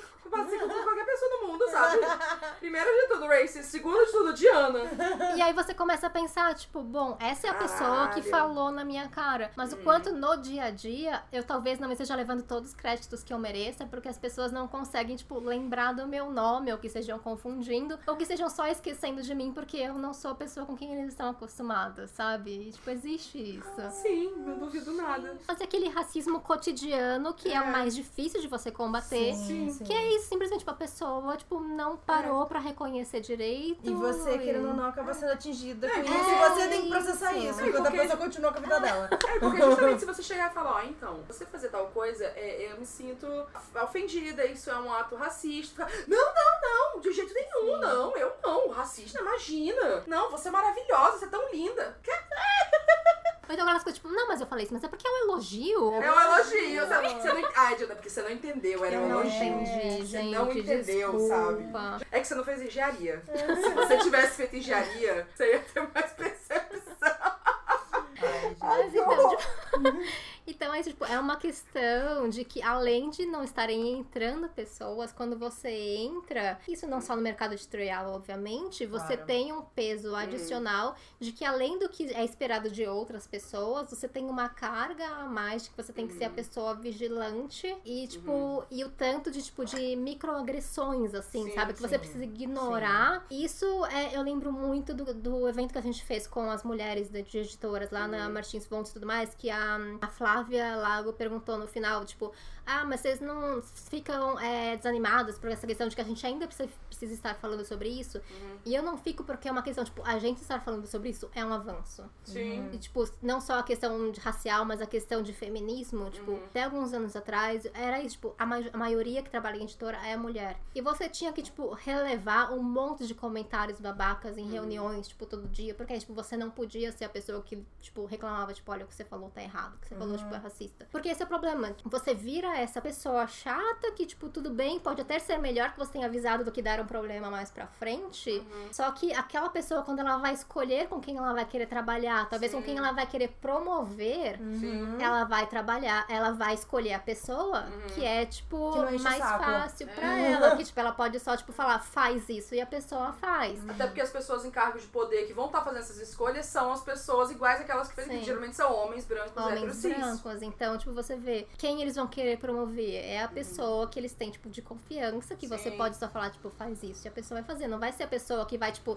questionar o que você tá mandando. Aham. Então tem isso, tipo, é uma escolha que você tem que fazer de quando você vai levantar a mão ou não pra corrigir uma pessoa. É triste que a gente ainda tem que fazer isso, mas pelo Sim. menos a gente está podendo falar. Posso também começar com essa questão racial, não Legal. é mesmo? Já, já, já é pra ter começado, mas tudo É. bem, a gente, a gente tá com Vamos paciência. lá. Tá tudo bem. Vamos lá. O melhor conselho que você poderia Porra, bicha, esse é um conceito foda, né, Maíra? Não, é só assim, a estrelinha pra uma pessoa que fala, cara, é isso mesmo que eu quero. A pessoa que tem consciência disso, sabe o que, que ela quer fazer e fala, quero entrar no mercado editorial. Mas como que você, se você tivesse no poder de contratar alguém novo, um jeito que você gostaria de encontrar novas pessoas no mercado que não fosse ah, manda aqui o currículo aqui no LinkedIn. Ah, tá aqui os currículos imprime. Agora vamos todo mundo aqui pra entrevista. Agora exercício. Vamos lá, como é que você passa essa bola na mão de todo mundo em menos de 5 segundos? Não, pelo amor de Deus, não faço esse tipo de coisa, não. Exercício do Google. Cinco exercícios do Google pra você eh, passar por toda a dinâmica Olha, de grupo de Eu entrevista. confesso que eu já fiz teste de lógica com estagiários meus. Socorro. Socorro. Ah, mas né, às vezes a pessoa precisa, porque Ah. a gente tem que testar as, as habilidades. Sim. Mas como que você acha que funcionou. é, é um jeito Funcionou? que... É uma coisa que a gente mudou com o tempo na, na, na Companhia das Letras e em parte porque eu bati o pé um pouquinho Obrigada, de a gente da gente parar de divulgar a vaga só numa questão do tipo, ah, você conhece alguém ou então tipo vamos mandar tipo no, no e-mail do curso que, o- que a nossa estagiária atual faz, tipo, pai- você pede pra ele mudar, mandar a vaga lá. Tem mudado isso bastante de sempre que possível e sempre que as pessoas que estão fazendo, claro, que responsáveis pelo processo seletivo estejam dispostas, né, de, de anunciar a vaga em redes sociais Uhum. colocando quais são, tipo, a- é, as funções e tudo mais. Isso é bom, tipo, a gente percebe isso. a quantidade de pessoas que vem que você consegue filtrar e que você não atingiria se você fosse só na base do manda naquele curso, naquele meio que você conhece. Quando Peneirar. você abre esse tipo de vaga, não adianta você dizer, tipo, olha, só manda pra essa vaga e só manda com isso. Você vai receber, tipo, mais de 100 currículos. Uhum. E você vai ter que filtrar aquilo. Então aquilo é um tempo a mais. Então, claro que tem gente que não está disposta a fazer esse esforço. Uhum. Mas tem gente que tá, então sempre que possível a gente divulga a vaga assim, divulga abertamente. E aí, então, quando você for mandar esse currículo, cursos, contanto que não seja um curso, tipo, muito nada a ver, do tipo, ah, sei lá, eu quero trabalhar na assessoria de imprensa e eu faço biologia marinha. A gente coloca lá quais que são, tipo, os cursos que, tipo, ah, ok, pra essa vaga a gente quer de pessoas de tais, tais, tais cursos. Vai estar lá. E nunca vai ser só editoração. Nunca vai ser isso. Então, tem isso, tem, tipo, as funções que a pessoa vai ter que fazer. Você coloca isso num currículo que não precisa ser um currículo cheio de firulas, não é nada disso. Que eu preciso que você coloque, de fato, tipo, sua experiência, é, tanto profissional quanto é, de cursos. Qualquer curso que você tiver feito na vida, coloca, coloca. Se você tem, tipo, experiência com é, quaisquer programas que sejam, um blog, se você tem um Instagram literário, qualquer que seja, tipo, coloca. Se você tem um Goodreads, um Scooby, coloca. A gente olha isso. Se você sabe cantar Guns Olha. and Chips, Pra tá de parabéns. Eu vou pelo Você- menos te mandar uma mensagem te pedindo um áudio disso pra poder provar. eu queria comprovar essa coisa. A É. única referência desse currículo aqui é a pessoa falando que Sim. Guns and Chips duas vezes seguidas. Mas, enfim, esse tipo de coisa. Se você tem, tipo, um Goodreads, um Scooby, se você, tipo, tem um blog, um canal, isso te dá um avanço também. Costuma ir em eventos literários e tudo mais. Se você vai, tipo, em Bienal, se você vai, tipo, na Flip Hop, se você acompanha bate-papos ou tudo mais, tipo, coloca isso, sabe? Tipo, sei lá, escreve um parágrafo sobre você, Faz falando uma, tipo sobre uma cover isso. letter, né? Só que não precisa fazer uma carta inteira. Faz precisa fazer uma uma carta Ou inteira. percebe, tipo, sumário. pega um foco de uma coisa, tipo, nossa, eu adorei aquele negócio que vocês fizeram do Vende não sei o que peixe, lá, né? Sabe? Ó, eu fui na Flip Pop e o meu painel favorito foi aquele nananã e aquilo eu me vi, sabe? Isso que ajuda a construir você. Ah, o livro que vocês lançaram, ou gostei desse case de marketing que vocês fizeram sobre o livro tal, achei muito maneiro. Sim. Você pe- percebe que a pessoa fez realmente uma pesquisa, uma análise, sabe? E tá investida É, então, naquela É isso editora, tudo não que é eu falei, tipo, genérica, a gente né? saber que você já tem uma noção de como a gente funciona, mas a verdade é, tipo, eu tenho menos tempo do que normal pra treinar qualquer pessoa, e se você já vir com uma pessoa que entende um pouco mais, eu vou favorecer você. Então, se você consegue me colocar, tipo, num parágrafo que seja, mostrando, tipo, ah, olha, eu acompanho esse tipo de conteúdo, eu sei esse tipo de coisa que é feita e tudo mais, tipo, olha, isso vai te dar uma vantagem. Sim. Porque se você for falar pra uma pessoa que tá procurando uma vaga de iniciante, só, ah, só coloca as suas experiências, vai ser um- provavelmente um currículo Aham. muito, muito, muito curto. Sim. Então, qualquer coisa que você consiga colocar pra acrescentar um pouco mais, tipo, de interesses pessoais e tudo Uhum. mais, ajuda. Bom, eu acho que são dicas muito boas, muito válidas. E a gente tá aqui há duas horas falando sobre isso. Tá Tem que o tempo certo. passar. Tudo bem. Ficaria mais duas, mas Maria ia matar na hora de editar isso aqui. Sim. Eu preciso muito fazer xixi. É, De novo. Mas, Gibi, muito obrigada por ter vindo aqui participar com a gente. Muito Ficamos obrigada. muito. Esse escritor é muito importante. Assim, eu mesmo, né, agora, como, como a Bruna falou, que eu faço parte do mercado editorial, é, tô sempre. Eu que falei, né? Eu que devo agora, agora. Pronto, Maíra. Carimbozinho, mercado editorial. Pode entrar. Não, mas eu tô sempre aprendendo e pra mim é muito legal, sabe? Ouvir a vários aspectos e ter uma humildade mesmo pra aprender mais, entender mais, porque isso me faz cada vez mais valorizar o trabalho de vocês, sabe? Entender Sim. mais e até não falar merda na internet, né, no caso. Então. É sempre bom, né? Se as pessoas fizessem mais, isso aí é ótimo. Não, porque a gente tem um público, sabe? Então a gente informar e passar informações corretas é muito importante. Então, muito obrigado, Di, por ter vindo aqui, Imagina. por ter acrescentado tanto, né? É, eu sempre falo, a Diana tá salvando o mercado editorial e ela acha que eu tô brincando nisso, mas falando bem sério. Porque desde, desde quando eu tava começando a entrar no mercado editorial, ainda não tinha recebido meu carimbo, é, eu já via a Diana como, tipo, uma pessoa que tá fazendo coisas diferentes, sabe? Alguém que tá fazendo coisa que as outras editoras não estão fazendo, que as outras equipes de marketing não estão fazendo, que é alguém pra, pra É uma admirar. visionária, avant-garde. É, Avant-garde. entrepreneur. então era alguém que eu já admirava. Eu falava, ai, já pensou um dia eu ser amiga da Diana? Imagina, Olha, imagina receber ela aqui em casa, Olha no só vinho, no meu podcast, Isso, Comendo brincando com meus cachorros. Mas é, é, eu trabalho com a Flip Pop, assim, a Flip Pop é tudo que eu sempre sonhei de, de BookCon e É a tudo a minha Fest. vida. E a West, todos os caras todos de que sempre tem na gringa, eu fico, eu queria no Brasil. Aí a Diana foi lá e fez. Falei, Certo. toma essa na tua cara, Bruna. Agora quando tu achar uma coisa ruim, faz também. Assim, tipo, é, isso, eu, tem, é uma questão pessoal minha, do tipo, de que eu me incomodo quando tá nisso, de, tipo, de todo mundo só reclamando sem pensar no que pode ser feito, sabe? Eu tenho uma visão muito prática, ok, isso poderia ser melhor. E seria bom se isso estivesse, tipo, incrível, mas isso é o que a gente tem hoje. Tendo o que a gente tem hoje, onde a gente consegue melhorar a partir É com o que a gente tem, sabe? né? Tipo, com o que a gente é. tem. É. Se a gente quiser te encontrar nas redes sociais, de onde que a gente encontra, como que faz pra entrar em contato com você. O melhor jeito é você mandar mensagem no Twitter. Eu sou Diana Passi, eu sou arroba Diana Passi, em todos os lugares, mas a questão é, tipo, o Twitter é o lugar que todo mundo pode me adicionar, tipo, o Facebook eu não uso mais. Tá Instagram eu só uso pra, tipo, coisas pessoais, então eu não adiciono todo mundo, mas, tipo, o Twitter tá lá, tá aberto, e se você me mandar uma pergunta, eu só não vou responder se eu estiver realmente ocupado na hora e tudo mais, tipo, mas eu não me importo de responder pergunta do que for, contando o que a gente falou, tipo, seja uma pergunta um pouco mais informada e não, por favor, res- resolva a minha vida. Escute esse podcast inteiro. Se você ainda tiver uma pergunta depois de ouvir esse podcast sobre algo que a gente falou Sim. Aqui, aí você manda pra ela. Sim, mas, tipo, gente, sem problema. Tipo, interajam comigo. Tipo, não tenham, tipo, receio de nada. Eu não vou morder ninguém.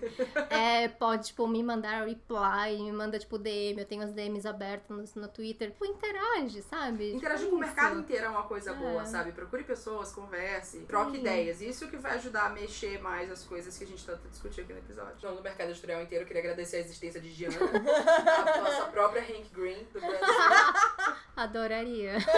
mas já é, você que não sabe, mas tudo Vamos bem. brindar, então. brinde. Gente, sucesso. Cadê a garrafa d'água? Oi, babei. Amiga, cadê seu copinho de água? Tá aí na tua frente. Ah, tá. É esse aqui, entendi. A gente já tá nessa fase do relacionamento. Diana, você quer alguma coisa? Quando Você quer algum doce pra equilibrar o álcool no seu ecossistema? Por enquanto, tudo bem. Então tá. Maia, tu já é de casa, tu pega se tu quiser.